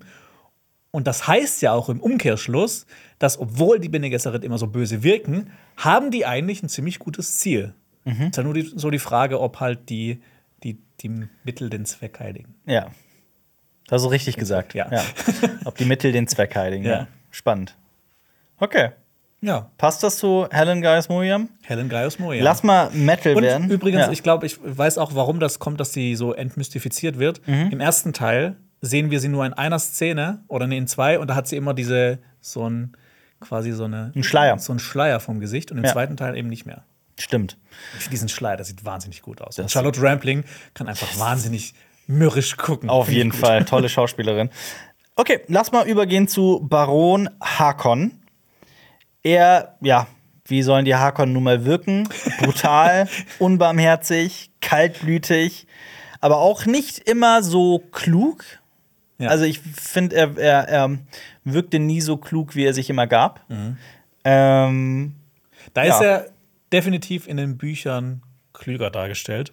Ich finde eh, dass die Harkon so sehr, ich muss auch ganz ehrlich zugeben, es hat mir nicht immer gefallen, auch in diesem Film, wie die Harkonnen gezeichnet werden. Ich meine, es gibt ja dieses ewige Drehbuchklischee von wegen Kick the Dog, also dass eine Figur, die du als Bösewicht wahrnehmen sollst, dass sie in Anführungszeichen einen Hund tritt, also etwas, etwas Böses oder etwas Unmoralisches tut, einfach nur um was Unmoralisches zu tun. Ne, das Beispiel ist eben, einen Hund zu treten. Hier die, also es beginnt ja damit, dass zum Beispiel ähm, Fate Ra- Raufa immer einfach Leute aufschlitzt, wie er lustig ist. Da ist so Ja. eine Bedienstete oder die schlitzt er einfach auf und so. Das Oder fand rabbern einfach jemanden so den Kopf auf diese Ja. Konsole äh, hämmert, ja. Das fand ich auch teilweise wirklich, irgendwann hat's mich, ich fand's repetitiv und plump irgendwann. Also es ist ganz, also Es war so ein bisschen meine, zu sehr schwarz und weiß. Ne? ja, es war so meine persönliche Wahrnehmung, weil ich auch so im Buch das Gefühl hatte, das sind eigentlich richtig krass gewiefte Politiker und Gerade der, der Baron. Ja. Ja. ja. Also ich finde, er ist schon so von seiner Evilness her nah dran, aber halt nicht ganz so clever dargestellt. Mhm. Äh, er ist übrigens auch gar nicht so beliebt bei seinem Volk, Ja. weil das ihm wird ja zugejubelt, diese Arena, die tobt ja. Ja. Äh, er muss nämlich äh, im Buch sein Volk ausquetschen, weil dieser Überfall auf Arrakis ihn so viel Geld gekostet hat, dass er es halt irgendwo hernehmen muss. Mhm. Und ähm, ja, im Buch ist es übrigens auch nicht sein Plan, diesen Sklavengladiatoren nicht unter Drogen zu setzen. Ja. Das wird ja so im Film dargestellt, dass das quasi so sein, sein Trick war, um so ein bisschen Fight zu verarschen. Ja. Da ist es nämlich umgekehrt, da weiß Fight davon, das ist dann so ein bisschen sein Plan. Mhm. Ja. Und da gab es ja auch bei diesen Sklaven gab es ja einen, ähm, der nicht vergiftet ist. Da wird ja immer wieder gesagt, das sind so die letzten aus dem Haus Atreides. Ja, Das sind einfach irgendwelche Leute aus dem Haus Atreides. Muss man die kennen? Wurden die jemals vorher erwähnt in irgendeiner Der Form? eine wurde erwähnt, dieser Lanville. Ja. Äh, also ich glaube, im zweiten Teil wird er gar nicht als Lanville genannt. Mhm. Aber im ersten Teil, wenn du mal drauf achtest, da wird er sehr oft mit dem Namen genannt. Man sieht ihn auch relativ oft. Was macht der denn noch mal? Ist er einfach so ein Berater? Also so ein Es gibt auch diese Szene im ersten Teil, wo Duncan Idaho mit diesem Jäger durch Kaladan durchfliegt und dann ankommt und dann auf Paul trifft. ja. Und dann geht er aus dem Jäger Machen raus. die sich so schön, ne? Genau, und da geht äh, ähm, Duncan aus diesem Jäger raus und sagt so, ey, Lanville, check mal, bla bla bla. Oder wenn du zum Beispiel auf Arrakis ankommen, sagt Ja. Lanville, Schilde an. Okay. Ja. Also man Und, hat den äh, wohl schon gesehen. Ja, äh, äh, das ursprüngliche Ende zum ersten Teil, das haben die irgendwann gekickt. Eigentlich sollte es einen, im großen Finale vom ersten Teil, einen Überfall auf Gidi Prime geben, also auf den Heimatplaneten der Harkon, Ja. wo Lanville die Spice-Vorräte wahrscheinlich dann der Harkon kaputt machen soll. Weil so wird es im Buch äh, beschrieben, dass Leto quasi so einen Auftrag gibt, die Mhm. Spice-Vorräte der Harkon sollen quasi vernichtet werden, Okay. um Druck auf die auszuüben und Rache zu nehmen für was die alles getan haben. Mhm. Ja. Alles klar. Wie funktioniert diese Antigravitation, die ich mich auch gefragt habe? Weil Baron Harkonnen ist nun mal ein sehr massiger Mann, sage ich mal vorsichtig. Und der hat, äh, fliegt halt trotzdem in der Gegend rum. Und allgemein auch die Sadauk und so weiter haben diese, diese Vorrichtung, dass man einfach auf den Knopf drückt und dann geht die Gravitation irgendwie aus. Und Suspensoren nennt man das. alle, Suspensoren. Genau. Und dann schweben sie. Ja. Das ist, was ist das? Das ist Ähm, einfach Science Fiction, guck mal, Techno, Babble. Ich sag dir jetzt akzeptieren. was und du Ja, akzeptierst es, okay? Okay. Es äh, hat was mit dem Holzmann-Effekt zu tun. Okay. Ja. Das ist eine wisch- wissenschaftliche Theorie, die für Dune quasi erfunden wurde. Ja, okay. Und es gibt Erklärungen, wie das funktioniert. In der Dune-Enzyklopädie, das ist so ein Buch, da wird das beschrieben. Mhm. Ich habe da mal reingelesen und nach zwei- zwei Sätzen habe ich mir gedacht, so, nö, das interessiert mich nicht. Ja, okay. Das ist mir zu viel Physikunterricht. Ja, okay. äh, Das Verstehe. Also da, Dune-Enzyklopädie. da könnte man wahrscheinlich ein richtig fettes Special zu machen, aber das ist mir zu technisch. Verstehe ich. Ja. Ja. Alles klar, einfach akzeptieren. Ja, genau. Die können schweben. Aber dieser Holzmann-Effekt führt auch dazu, dass man ähm, diese Fallschiffe von der Raumfahrergilde, dass die funktionieren Mhm. und auch diese Körperschilde, die in Dune genutzt werden. Also es ist nicht nur für die Suspensoren da, hat, sondern hat so mehr Okay. erfahren Zweig. Was für Schiffe? Falschschiffe? Was Ja. sind Falschschiffe? Ja, das erfahrt ihr am Montag in unserem Special hier auf Cinema Strikes Back, wo ich über die Raumfahrergilde Spannend. reden werde. Die in diesem Film überhaupt nicht vorkommt. ich weiß noch, komme ich dass auch noch, ja. die in dem Buch ein Riesen, eine Riesenrolle spielt. Aber ja. Ja. Was ist denn mit seinem Sohn, mit der Bestie, Glossu Raban? Der wirkt ja hier, das ist sein Sohn, ne? Nee, Nein, sorry. Das ist nicht sein, Sein Sohn. Neffe. Das ist sein Neffe. Genau. Ich dachte, Fate Rofer ist sein Neffe. auch, ja. Achso, Fate Rofer und Glossu sind Brüder. Dafür, Nein. Hat, dafür hat Frank Herbert natürlich wieder ein tolles Wort erfunden. Ja. Sie sind Demi-Brüder. Demi-Brüder. Nicht Halbbrüder, sie sind Demi-Brüder. Okay, aber die sind, die haben quasi einen selben Elternteil, denselben Vater. Ja. Und äh, okay, Glossu Raban, also hier, Dings, äh, jetzt fällt mir gerade der Name. Dave Bautista. Dave Bautista, genau. Ja. Ähm, ich liebe Dave Bautista. Ich finde, dass das ein fantastischer Schauspieler ist, der in dem so viel mehr steckt als die Filme, in denen er teilweise mitspielt. Man muss, braucht sich nur Blade Runner 2049 Ja, anzugucken. och, selbst in so ist eine einem, tolle selbst in so einem Rolle. Shit wie Spectre ist der einfach der, war der fantastisch. Ich mag ihn sehr. Ähm, wirkt hier allerdings auch so ein bisschen wie der Loser unter den Harkonnen. Ja, so ein bisschen. Der die wie Kontrolle verliert. Ja, der Esel in der Mitte, so ein bisschen. Genau, ja. Ja. Und dann muss der, muss der fähige Halbbruder, der auch noch der Jüngere ist, äh, muss dann einschreiten. Fate Ja. Rofer ist jünger, ne? Ja, Ja. genau. Also, da ist es, äh, in den Büchern ist es so, dass er. Raban ist ja für Arrakis verantwortlich. Er soll Spice fördern. Er soll so viel wie Geld wie möglich aus dem Planeten rauspressen.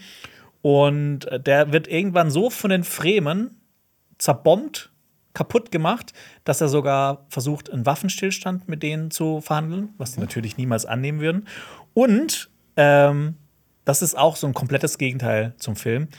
Ähm, der Baron schickt ihm nicht weitere Truppen, sondern er stellt die Unterstützung für ihn komplett ein, dass Rabban noch verzweifelter wird, noch mehr zum Monster wird und ähm, dass nicht mal der Baron ihn mehr unterstützen will. Also so quasi als Fassade. Ja. Und das ist ja das komplette Gegenteil zum Film. Da, da kommen ja die Harkon und Fate, äh, Fate Rother, wieder quasi der neue ähm, Befehlshaber von Arrakis Der Gouverneur. genau, der Gouverneur. Ähm, und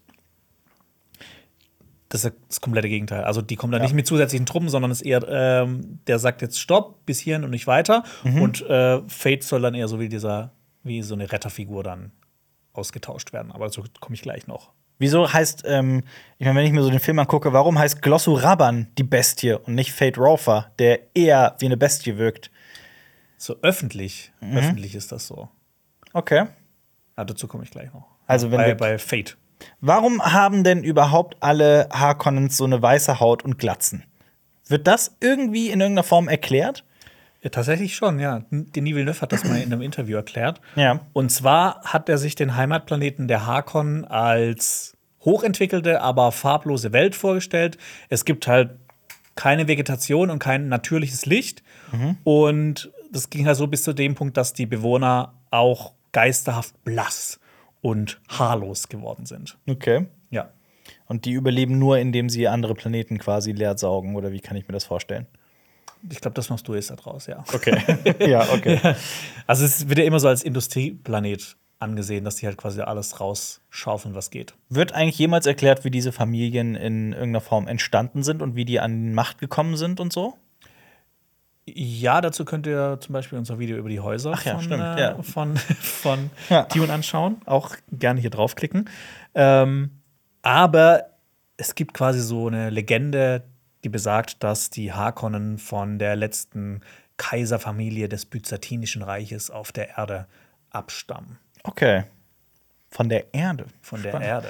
Was ist mit der Erde in Dune? Die Erde gibt es in Dune. Die heißt, äh, wird da alte Erde genannt, Mhm. glaube ich. Was Und passiert da? Die ist, die ist putt.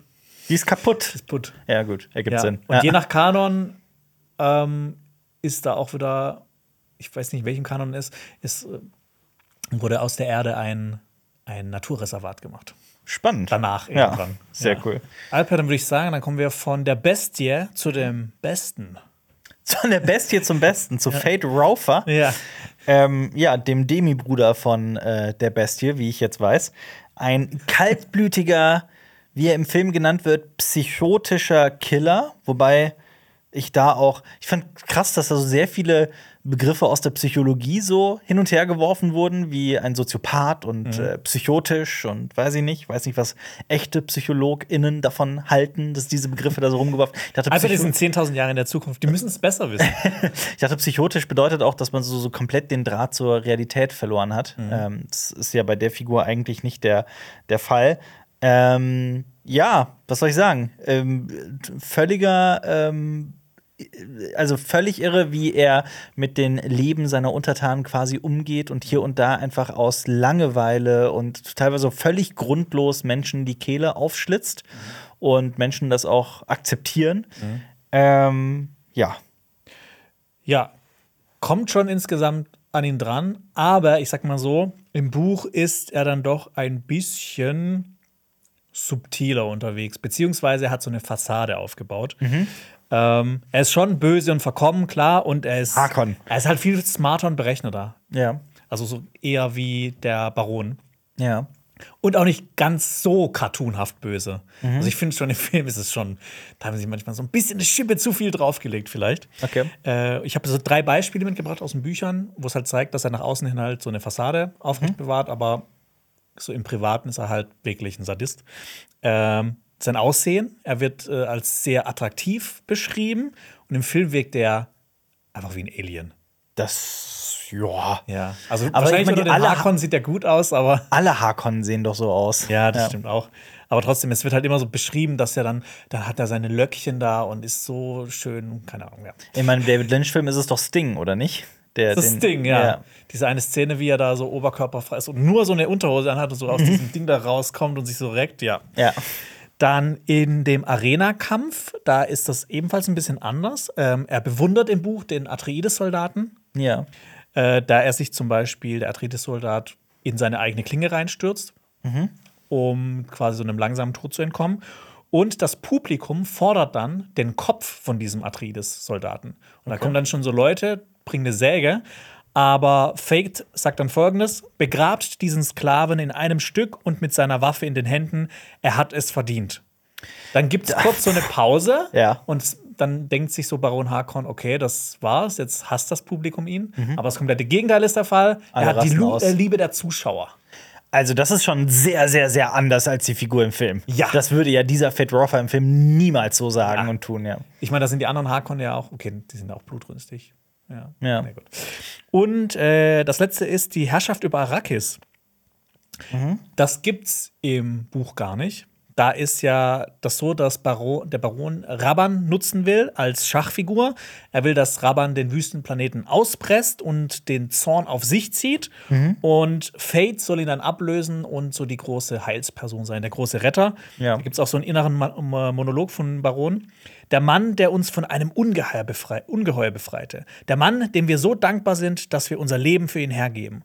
Und bis dahin wird der Junge gelernt haben, wie man das Volk unter die Knute zwingt, ohne dass man sich dabei verhasst macht. Okay. Aber so ein bisschen im Film ist es doch schon auch so. Da wird doch auch dann Glossu mit Fate Raufer ersetzt, oder habe ich gerade was komplett missverstanden? Ja, also da, da ersetzen sie es dann, aber es er wird ja quasi mit brutaler Gewalt eingesetzt und der, der geht ja dann richtig krass gegen die Fremen vor. Okay. Und so ist es eben im Buch nicht. Da ist es Okay, ja dann so, verstanden. dass Alles klar. Raban geht gegen die Fremen vor, Ja. Mhm. bekommt dann keine Unterstützung mehr und Fate soll dann kommen und quasi der Gute sein. Jetzt habe ich es verstanden. Ja. Alles klar. Und das Ding ist, Fate wird im Buch auch gar nicht mit dem Gom Jabbar getestet. Er muss gar nicht diese Prüfung der Menschlichkeit unter sich, äh, auf sich ziehen, unter sich ziehen, in sich ziehen. Er muss sich nicht unter diese Äh, über sich ergehen lassen. Über sich ergehen lassen.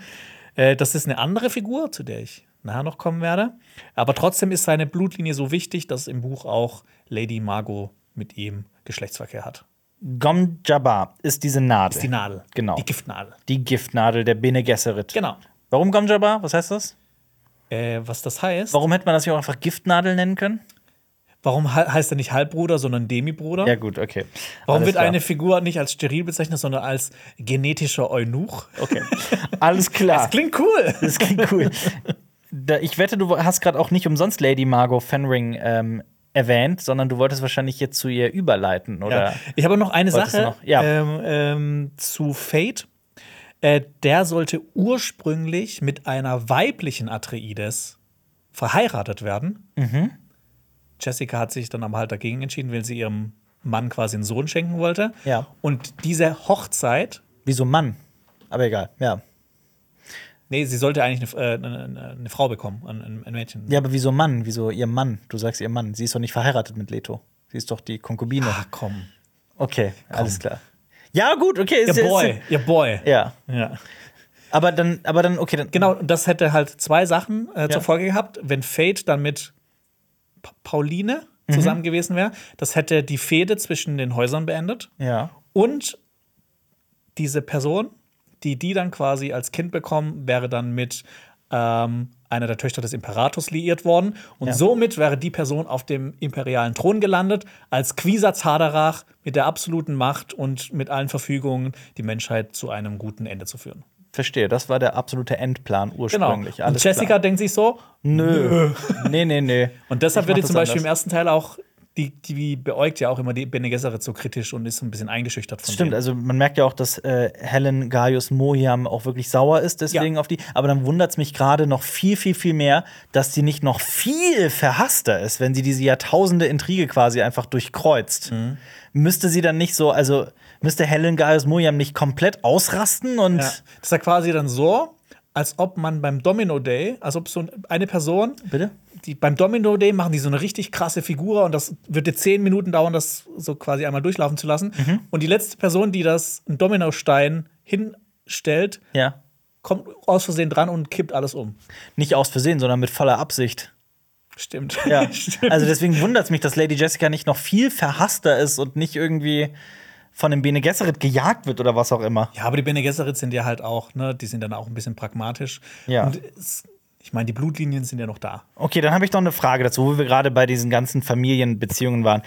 Erklär mir das bitte nochmal. Inwiefern ist jetzt Paul mit Baron Wladimir Harkonnen verwandt? Er nennt ihn den Großvater? Sein Opa. Also ist Lady Jessica quasi die Tochter von Baron Harkonnen? Genau, das gibt diese eine Vision im Film, wo das so erzählt wird.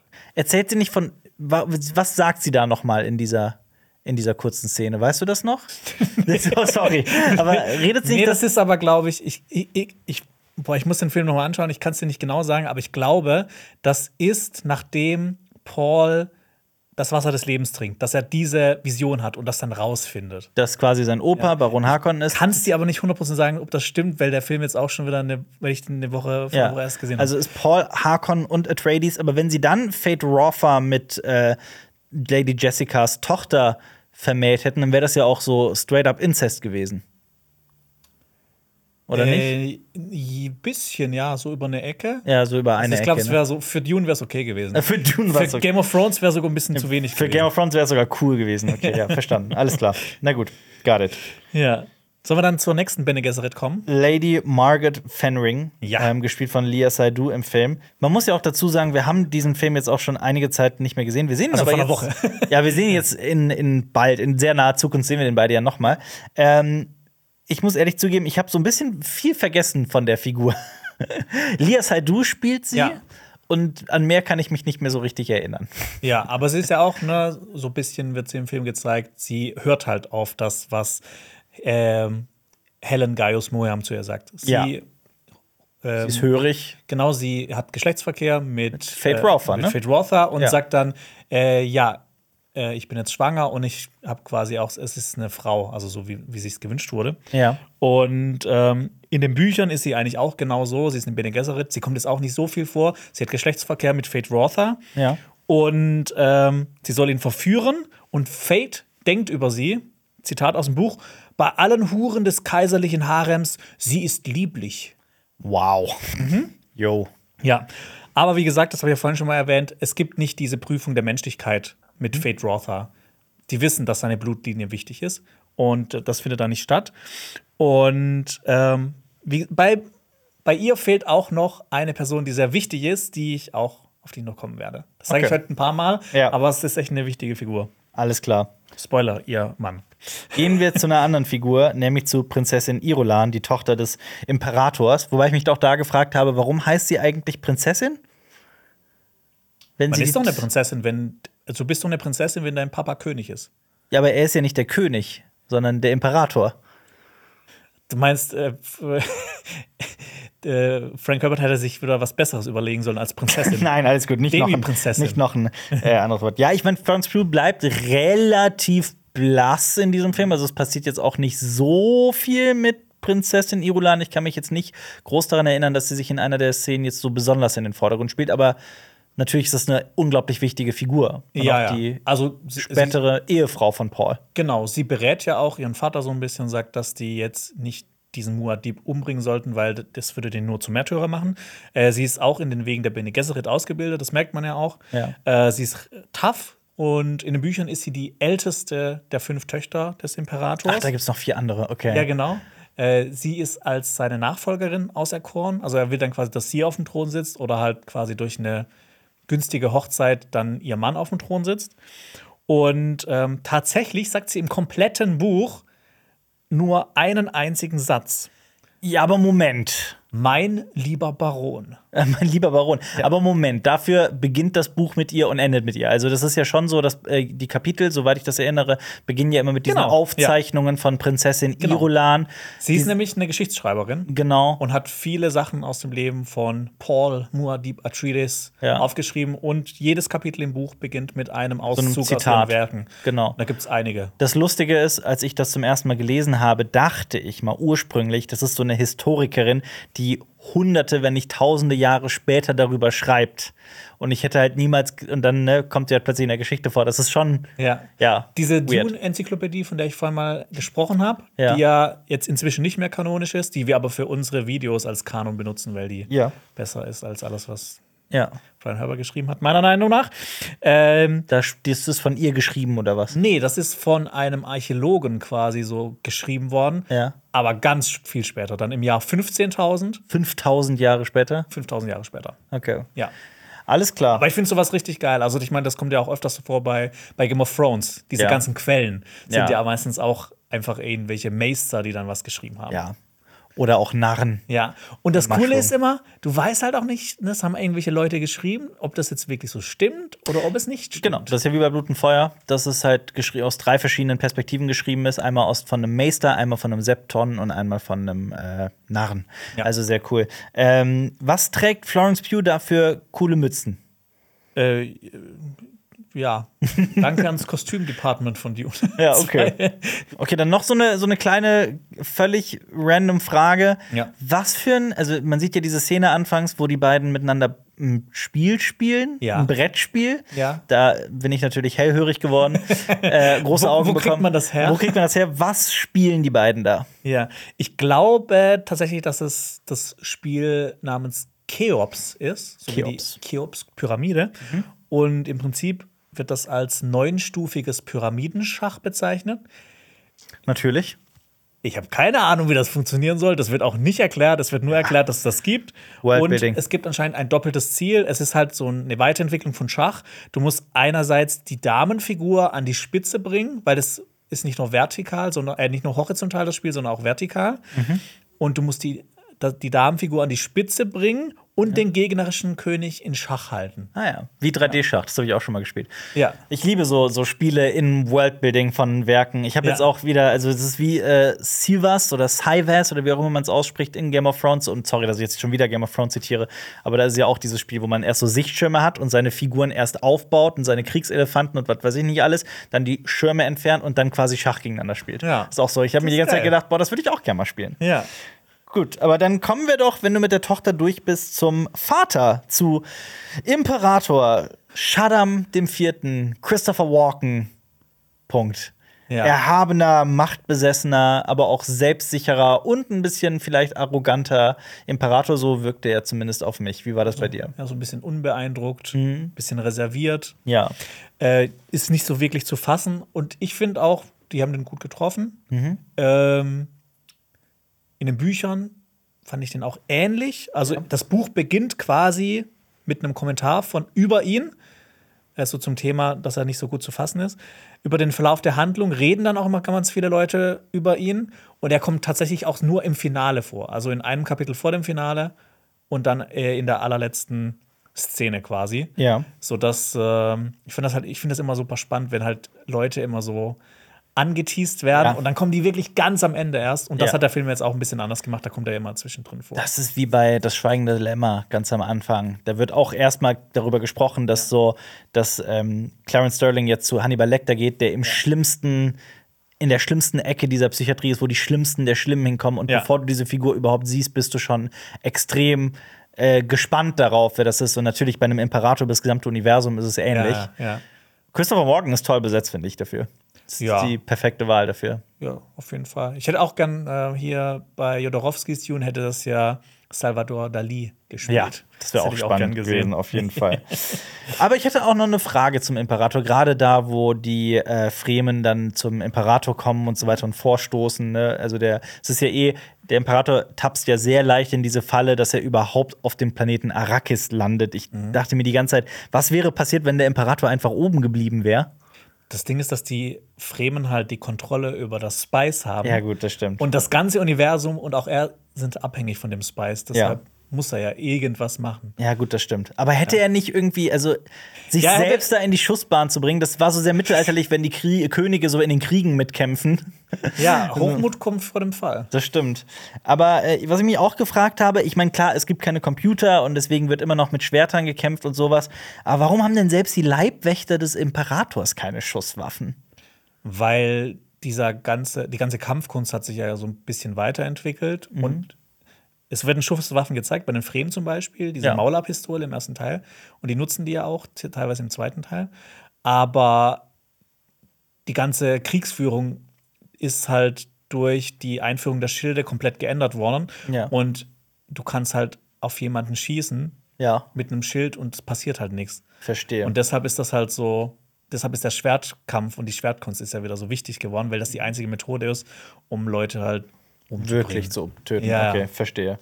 Na gut, und dann frage ich, so wie ich das in Erinnerung habe, spielt in den Büchern eine gewisse Raumfahrergilde eine sehr, sehr große Rolle. Ja, Das wurde ausgelassen. ja, da habe ich mich auch sehr gefragt, weil äh, wir haben auch kurz überlegt, so kurz hier einen Blick hinter die Kulissen. Mhm. Äh, äh, ich hatte ja noch, während wir den Film geschaut haben, habe ich überlegt, was können wir noch für ein Special machen. Mhm. Und ich hatte voll Bock auf die Raumfahrergilde, weil ich halt erwartet habe, dass im Film am Ende die Raumfahrergilde vorkommt. Und dann war es nichts. Da Pustekuchen. kam nichts. Aber Ja. ich habe mich dann doch entschieden, Es trotzdem ja, komm, zu machen. Es ist, es ist zu spannend, auch wenn es jetzt nicht vorkommt. Und äh, da kommt, wie gesagt, nächste Woche auch ein Special. Montag wahrscheinlich, Mhm. vielleicht Dienstag, wenn es nicht ganz klappt, aber ich gehe mal stark von Montag aus. Mhm. Und im Buch hat die Gilde eine tragende Rolle und zwar in zweierlei Hinsicht. Und zwar haben sie einerseits einen Deal mit den Fremen, Ja. und zwar ist für die Gilde ja nichts wichtiger als das Spice, weil das brauchen die, um mit ihren Schiffen reisen zu können. Und ähm, die Fremen bestechen die Gilde Ja. mit Spice, weil die haben ja den besten Sehr viel Zugriff auf Spice, das ja. Spice. Und äh, dass die Gilde keine Satelliten über Arrakis aufsteigen lässt, damit die Fremen nicht Unentdeckt beobachtet bleiben. werden. Genau. Ja.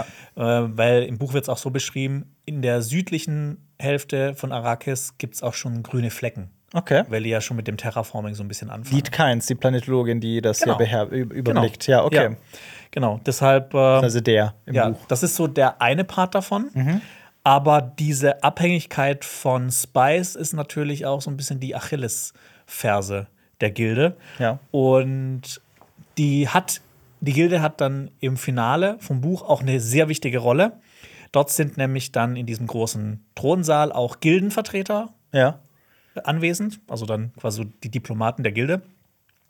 Und Paul hat bisher alles gewonnen. Er hat die Harkon geschlagen, hat die Sardaukar geschlagen. Jetzt geht es ja nur noch darum, den Imperator zu unterwerfen. Ja. Im Orbit von Arrakis sind ja aber noch die großen und kleinen Häuser und die haben eine riesige Flotte und die könnten den einfach platt machen damit. Verstehe. Ja. Ja.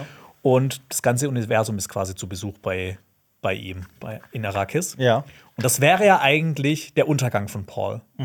Aber Paul erpresst die Raumfahrergilde, wenn die Gilde die Truppen der Häuser auf Ar nach Arrakis bringt, wird er das Spice zerstören.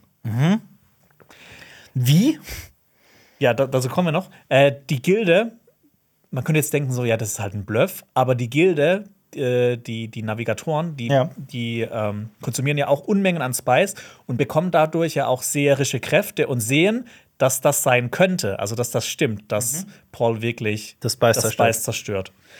Und ähm, darauf bezieht sich ja auch, das fand ich so richtig schön am Anfang des Films, ähm, die Worte, die eingeblendet werden, f- noch vor den Logos. Mhm. Power over Spice is power over all. Ja. Das wäre das Spice kontrolliert, kontrolliert alles. Genau. Da gibt es auch eine Stelle im Buch, wo Paul sagt, wer in der Lage ist, eine Sache zu kontrollieren, kann sie auch zerstören und zeigt damit, dass er völlig Herr der Situation ist. Wir sind in der Lage, das Gewürz zu vernichten. Wie? Ja, in, äh, im Film ist es so, er bedroht den Imperator damit. Also ich meine, da wurde die Gilde halt komplett rausgelassen.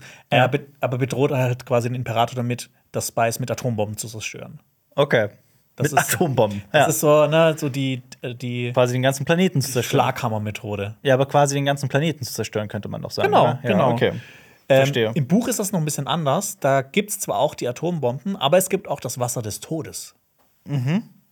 Im Gegensatz zum Wasser des Im Lebens. Gegensatz zum Wasser des Lebens. Lass mich raten, das ist Orange.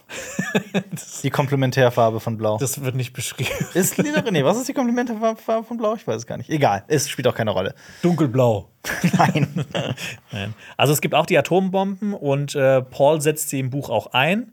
Und, aber nicht als Druckmittel, sondern um diesen Schildwall zu zerstören, damit die Würmer ne, nach Arrakeen kommen können. Mhm. Ähm, das ist auch so eine kleine Sache. Eigentlich ist der Atomwaffeneinsatz gegen Menschen in der Welt von Dune strengstens verboten. Mhm. Im Buch wird es halt so argumentiert, ja, er sprengt nur diesen Schildwall weg. Aber im Film sterben ja auch Menschen Mhm. Sehr dabei, viele ne? Menschen, ja. Das, deshalb eigentlich äh, würde er sich der Auslöschung preisgeben dadurch. Ja. Aber egal. Ähm, die Atombomben sind also kein Druckmittel Ja. im Buch, sondern das Wasser des Todes. Und äh, damit könnte er ebenfalls das Spice auf Arrakis vernichten. Mhm. Wasser des Lebens habe ich ja vorhin schon erklärt. Das ist das Zeug, das man braucht, um aus normalen Bene Gesserit ehrwürdige Mütter zu machen. Ja. Und wenn man dieses Wasser des Todes, äh, dieses Wasser des Lebens mit der sogenannten Vorgewürzmasse mischt, kommt Mhm. das Wasser des Todes raus. Jetzt fragst du dich natürlich, was ist die Vorgewürzmasse? Ich erkläre dir das jetzt nicht, weil das ist wieder ein eigenes Special, aber es ist ein Teil im Kreislauf davon, äh, wie Spice entsteht. Ist Spice eigentlich, wie war das? Das, ist, das sind gestorbene Shaioluts, gestorbene Sandwürmer, die quasi. Äh, Vorgewürzmasse ist die Ausscheidung von Sandwürmern. ja, und was ist Spice an, an und für sich eigentlich ursprünglich? So, das wurde auch, das hast du mir auch mal erklärt, ich habe schon wieder vergessen, oder ich Das habe ist, im so, Buch es gelesen. ist auf jeden Fall ein Es ist Kreislauf. Von, von Sandwürmern. Es hat mit den Sandwürmern zu tun, es hat mit den Sandforellen zu tun, es hat mit, dem, mit der Vorgewürzmasse zu tun. Also, das hat alles so, das hat alles einen Kreislauf. Und mit diesem Wasser des Todes kannst du eben diesen Kreislauf unterbrechen Ja. und damit ähm, quasi eine, eine Sache in Bewegung setzen, mit der aus Arrakis wirklich ein Wüstenplanet wird, ohne Spice. Okay. Und ähm, da habe ich mir gedacht, das war wahrscheinlich dann Denis Villeneuve ein bisschen zu krass, weil ist, ne, ich meine, man muss ja, was ist jetzt schon wieder Wasser des Ja, ja, Todes? ja, ja. Dass er halt einfach gesagt hat, nee, komm, wir nehmen einfach die Atombomben und Ja. äh, schlagen zwei Fliegen mit einer Klappe. Ist einfacher, ja. ja. Deshalb, ich muss das jetzt auch nicht nochmal komplett erklären, weil das ist auch nochmal, das ist ein, das ist ein, Video komplettes für sich. Special, ja. Ja. Na gut, dann frage ich mal so: Okay, die Raumfahrergilde hat gefehlt. Ähm, man sah kurz, darauf wirst du jetzt wahrscheinlich zu sprechen kommen, man sah ja noch kurz eine weitere Figur, über die wir noch gar nicht gesprochen haben, beziehungsweise nur ganz kurz, nämlich Alia, Ja. gespielt von Anya Taylor Joy. Yes. Die kam ja noch gar nicht vor. Oder wer hat sonst noch gefehlt? Oder ja. Ja, ich gehe jetzt nicht auf wirklich jede Figur ein, weil es wird auch sehr viele seiner Mitstreiter, die Fedaikin werden auch per Namen genannt, aber Fedaikin sind die Eliteeinheit der Fremen, ne? Genau, ja. Ja. Ich habe jetzt nur Figuren rausgesucht, die so ein bisschen größeren Impact haben. Ähm, zum Beispiel gibt es da Hara. Das ist eine Fremin. Sie ist die Frau von James, also der Typ, den Paul umgebracht hat am Ende von Teil 1. Und äh, durch Pauls Sieg über ihn bekommt er nicht nur die Unterkunft von James, sondern auch seine Familie. Auch die Frau. Genau. Und die Kinder. Aber ist er verheiratet mit dir dann? Das kann er sich eben entscheiden. Ah, okay. Der kann, kann dann sagen, entweder sie ist meine Dienerin oder sie ist Ja. meine Frau. Ja. Und wenn er dann halt quasi so ähm, ein Jahr als Dienerin hatte, ist sie danach frei. Okay. Aber er trägt auch die Verantwortung für die Verstanden. Kinder und für sie. Ja. Ähm, genau. Und die, die, die kam bisher aber auch noch in keinem Werk vor. Also auch nicht in David Lynch's Dune, aber auch nicht in der Miniserie. Mhm. Aber ich kann auch verstehen, warum. Ja, Ja. aber ich finde es halt so ein, so ein netter Blick so in die Kultur der Fremen, was halt passiert, wenn ein Mann stirbt. Ja, definitiv. So für das Worldbuilding des Buches ist es auf jeden Fall interessant. Ja. Dann kommen wir zu äh, Sant Alia von den Messern. Mhm. Die Schwester von Paul und Tochter von Lady Jessica. Ja. Weil die, Die kommt wurde- in, die kommt im Buch vor. Ja, ja, genau. Viel mehr. Die wurde ja im Film ja auch nicht weggelassen, aber es ist so ein bisschen anders. Deshalb Ja, habe ich, den- äh, bisschen, hab ich sie ja. jetzt hier mit reingepackt. Äh, weil, Lady Jessica spricht ja schon zu ihr im Bauch. Und Genau. zwar so, als wäre das wirklich eine ausgewachsene Figur oder so. genau, ja. genau, genau. Also, ne, das ist ja.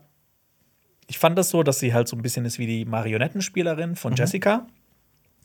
Und ähm, im Buch wird Alia auch tatsächlich geboren. Ja. Sie existiert dann. Die ist dann zum Beispiel auch in der Miniserie kommt die vor, aber auch in David Lynch's Dune. Ähm, da sie aber bei diesem Prozess, bei dieser Gewürzagonie, wo äh, Jessica das Wasser des Lebens trinkt, in ihrem Bauch ist und das alles mitbekommt, äh, wird sie ebenfalls schon im Mutterleib zur ehrwürdigen Mutter. Das heißt, dieses kleine Lebewesen wurde nicht mal geboren und hat schon komplett die genetische Erinnerung von allen ihren Vorfahren. Ja. Also sie ist noch nicht mal auf der Welt und ist schon eine Mutter. Genau. Ja. Und äh, das ist das eine. Und das andere ist, sie hat auch direkt ein volles Bewusstsein. ja. Also stell dir mal vor, ja. du bist noch nicht mal geboren, Ja. Und du bist hast in schon- deiner Mutter Ja. drin, in, in den Bauch deiner Mutter und merkst, ah, ich bin Alper, oh, shit, was ist denn hier eigentlich los? Weißt du, wie sie, wie sie ihre Memoiren nennen könnte? Alia Atreides Mutter im Mutterbauch. Mutter im Mutterbauch. Ja. Mutter zum Quadrat. Ja, genau. Ja, das wird übrigens, äh, dieses volle Bewusstsein vor der Geburt wird in Dune, es gibt natürlich wieder einen Begriff, Selbstverständlich. vorgeboren. Vorgeboren. Vorgeboren genannt. Ja. Und Aber das heißt, die kommt da raus aus, der, aus dem Mutterbauch und kann sprechen und gehen und So genau wird es nicht beschrieben. Sie Ja. kann aber schon sehr früh sprechen und gehen, aber ist wahrscheinlich dann so wie ein Nomadenbaby. Die hat das volle Bewusstsein, kann sie noch nicht so ausdrücken, weil das sich noch alles ein bisschen entwickeln muss. Ja. Ähm, und aber dieser Prozess, dass sie halt im Mutterbauch war, als Jessica das gemacht hat, wird Ja. im Buch halt auch als totaler Schock beschrieben. ist, die, ist das nicht auch so, dass sie dann irgendwie als zwei oder dreijährige oder sowas so sexuelle Anspielungen macht gegenüber den Fremen und so? Genau, also unter den Fremen ist sie halt auch, die sind ein bisschen verwirrt, haben auch so ein bisschen Angst vor ihr, weil Ja. sie eben zwei Jahre alt erst ist. Und Überraschung. und halt gehen kann wie eine normale Person Ja. und halt mit so einer, es wird auch ein bisschen mit so einer lispelnden Stimme so sexuelle Oh Gott. Anspielungen macht ist das und weird. oder den Fremen auch von ihren Vorfahren erzählt von anderen Planeten. Ja. Also halt, ne, sie kann ja auf die Vorfahren zurückgreifen und erzählt das dann halt auch. Genetische Erinnerung und so. Ja. Genau. Und deshalb fürchten auch viele Fremen sie. Ja, kann ich verstehen. ja. Und Ja. sie spielt noch, das weiß ich auch, sie spielt noch in den folgenden Büchern eine riesige Rolle. Ne?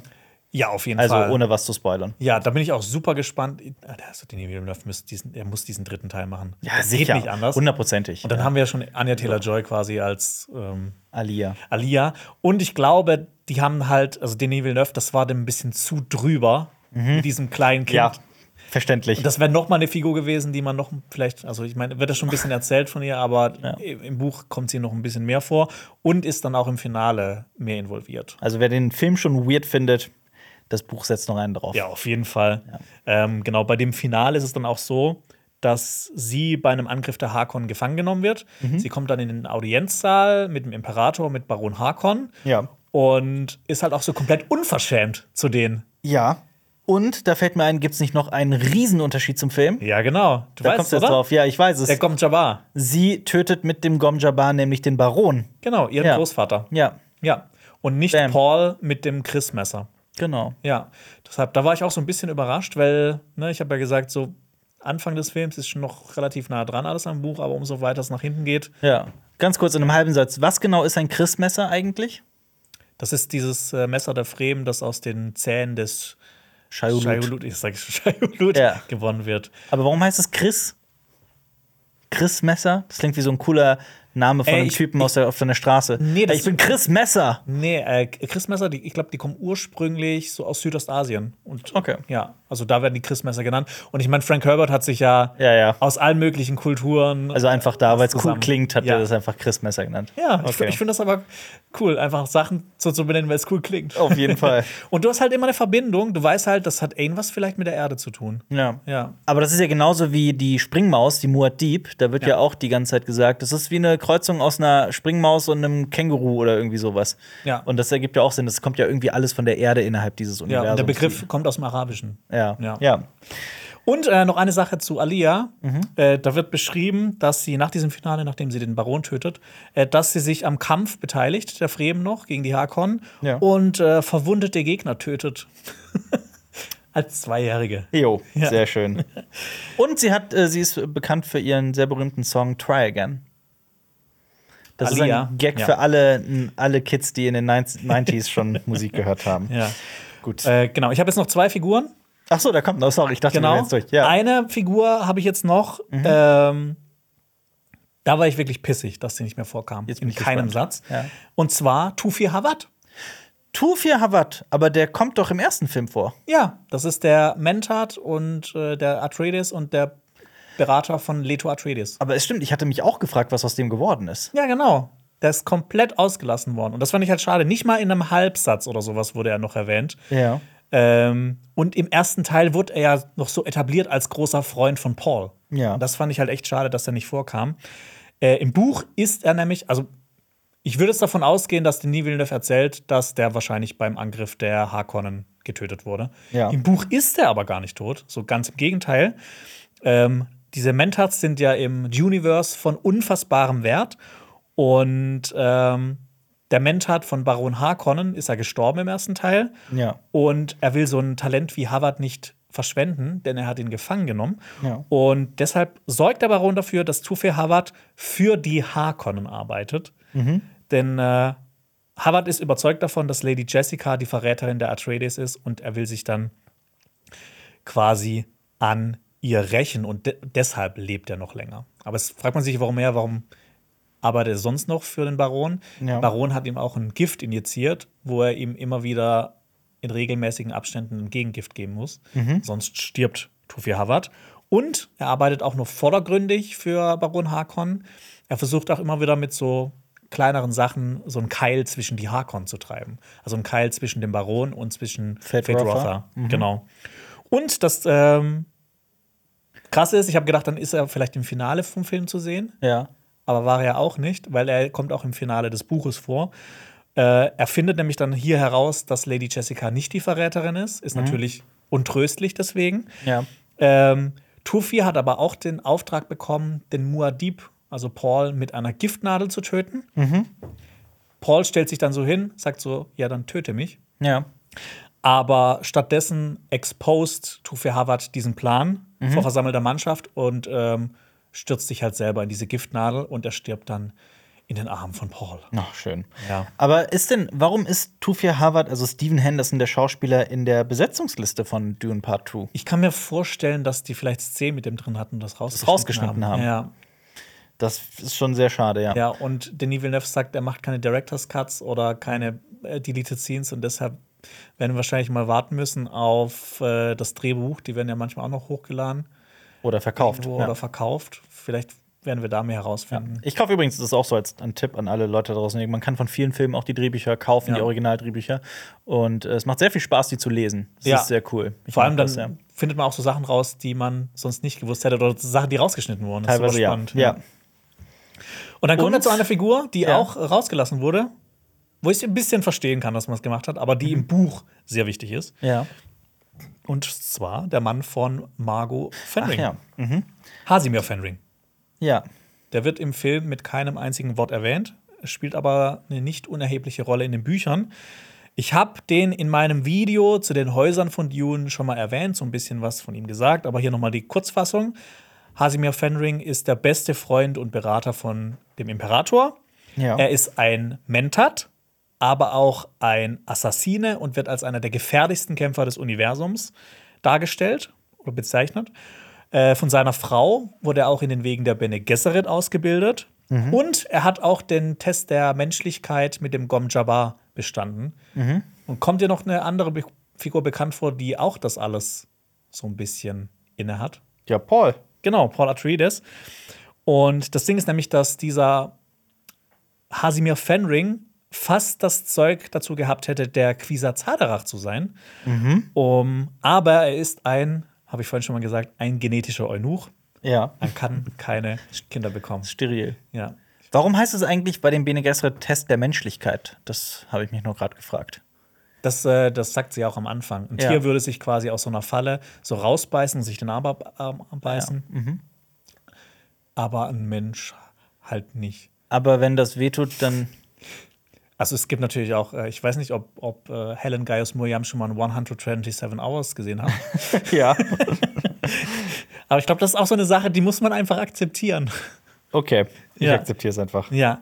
Und das Ding ist, dass das Finale im Buch äh, durch ihn noch viel spannender geworden ist, weil er ist auch in diesem Audienzsaal anwesend. Äh, und er ist das letzte Ass im Ärmel des Imperators.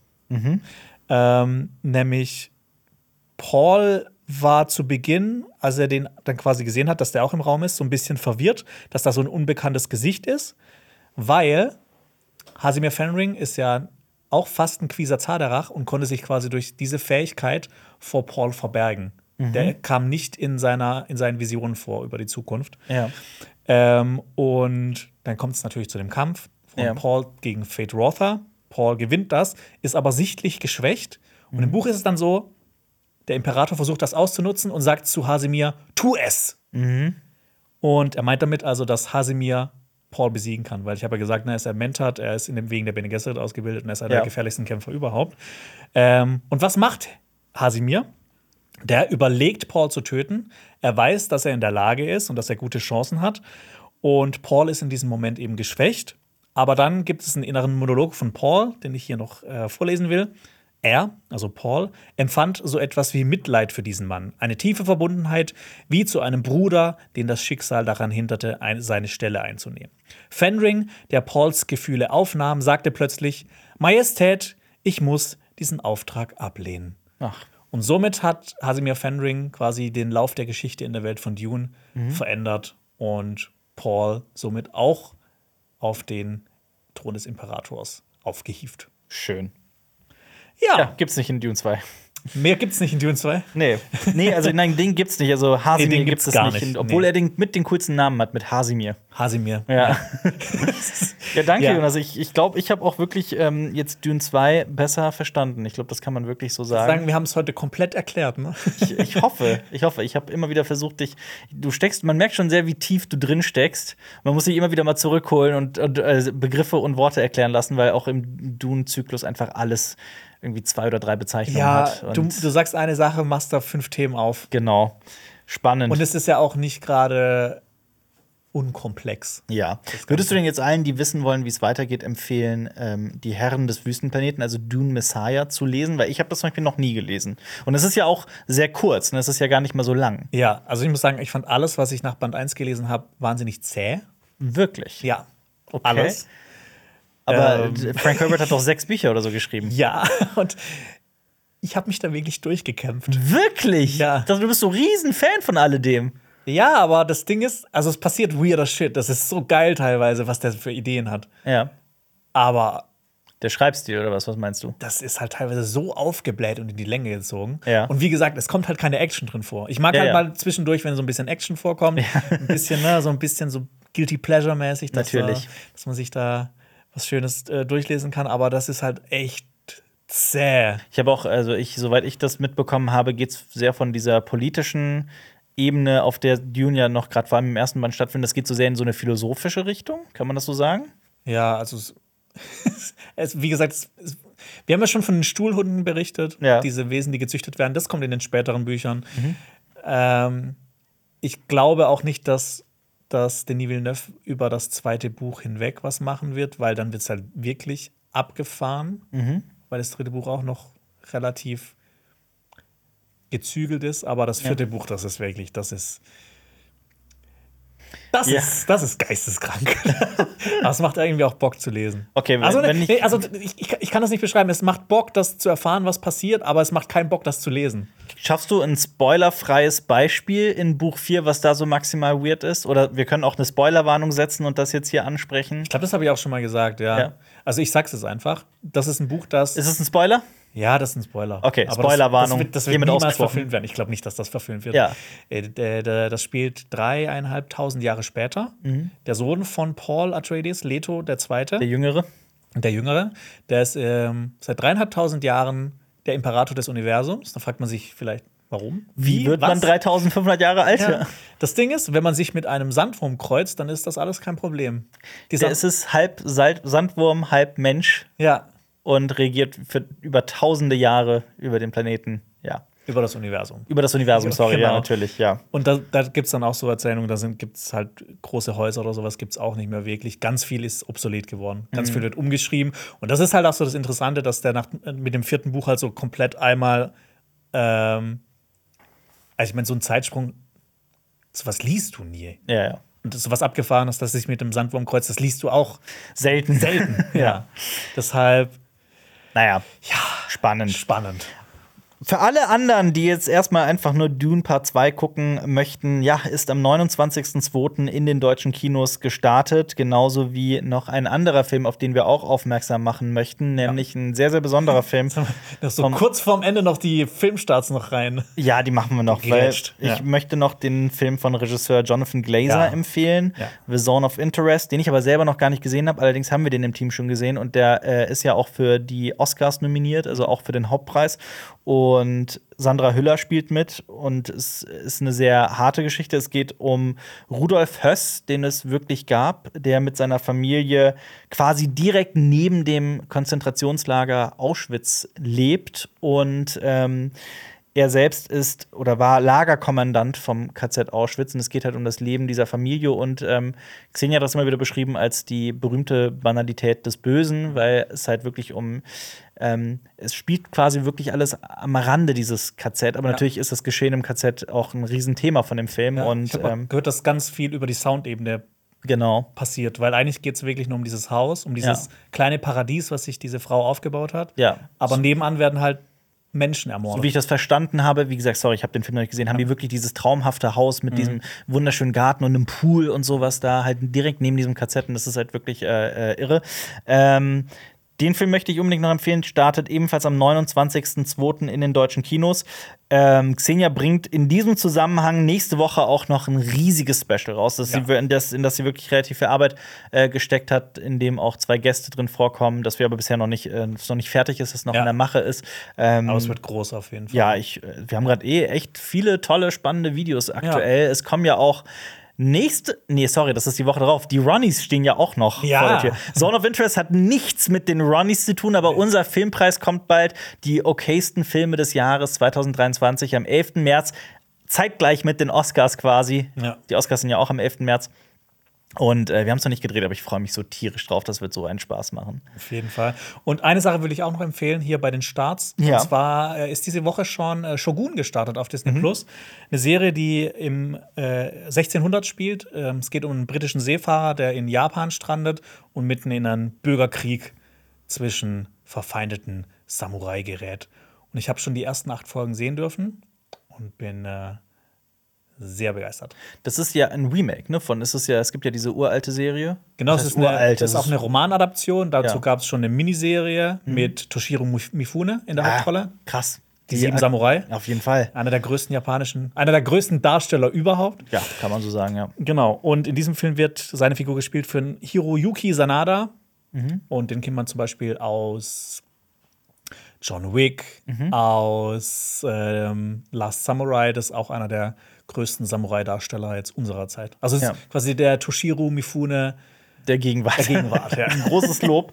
ähm, du hast gesagt, du hast die ersten acht Folgen gesehen. Wie viele Folgen gibt es denn? Wie viele Folgen Es sind sind? zehn Folgen insgesamt. Die werden aber nicht auf einen Schlag gedroppt? Nee, jetzt sind die ersten zwei erschienen und dann kommen wöchentlich immer eine. Okay. Und ich habe äh, die Screener dazu gesehen und habe dann erst im letzten Moment, als ich bei der achten Folge war, gemerkt so, Oh. shit, es gibt die letzten zwei Folgen, die gibt's nicht als Screener, nein. Das heißt, auf den musst du jetzt auch wie alle Ja. anderen, wie alle Normalsterblichen warten. ja.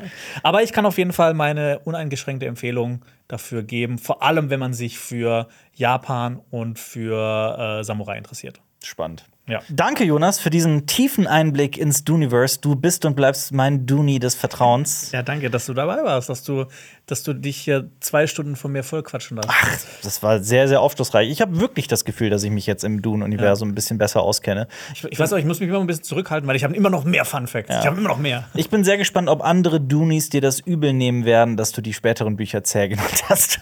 Das ist Common Knowledge. Es ist- ja, it ich- is known, Alper. It Ich, is known. ich weiß nur, dass äh, alle Dune-Fans sich einig sind, dass man die, die Bücher von dem Sohn von Brian Herbert nicht eher nicht lesen sollte.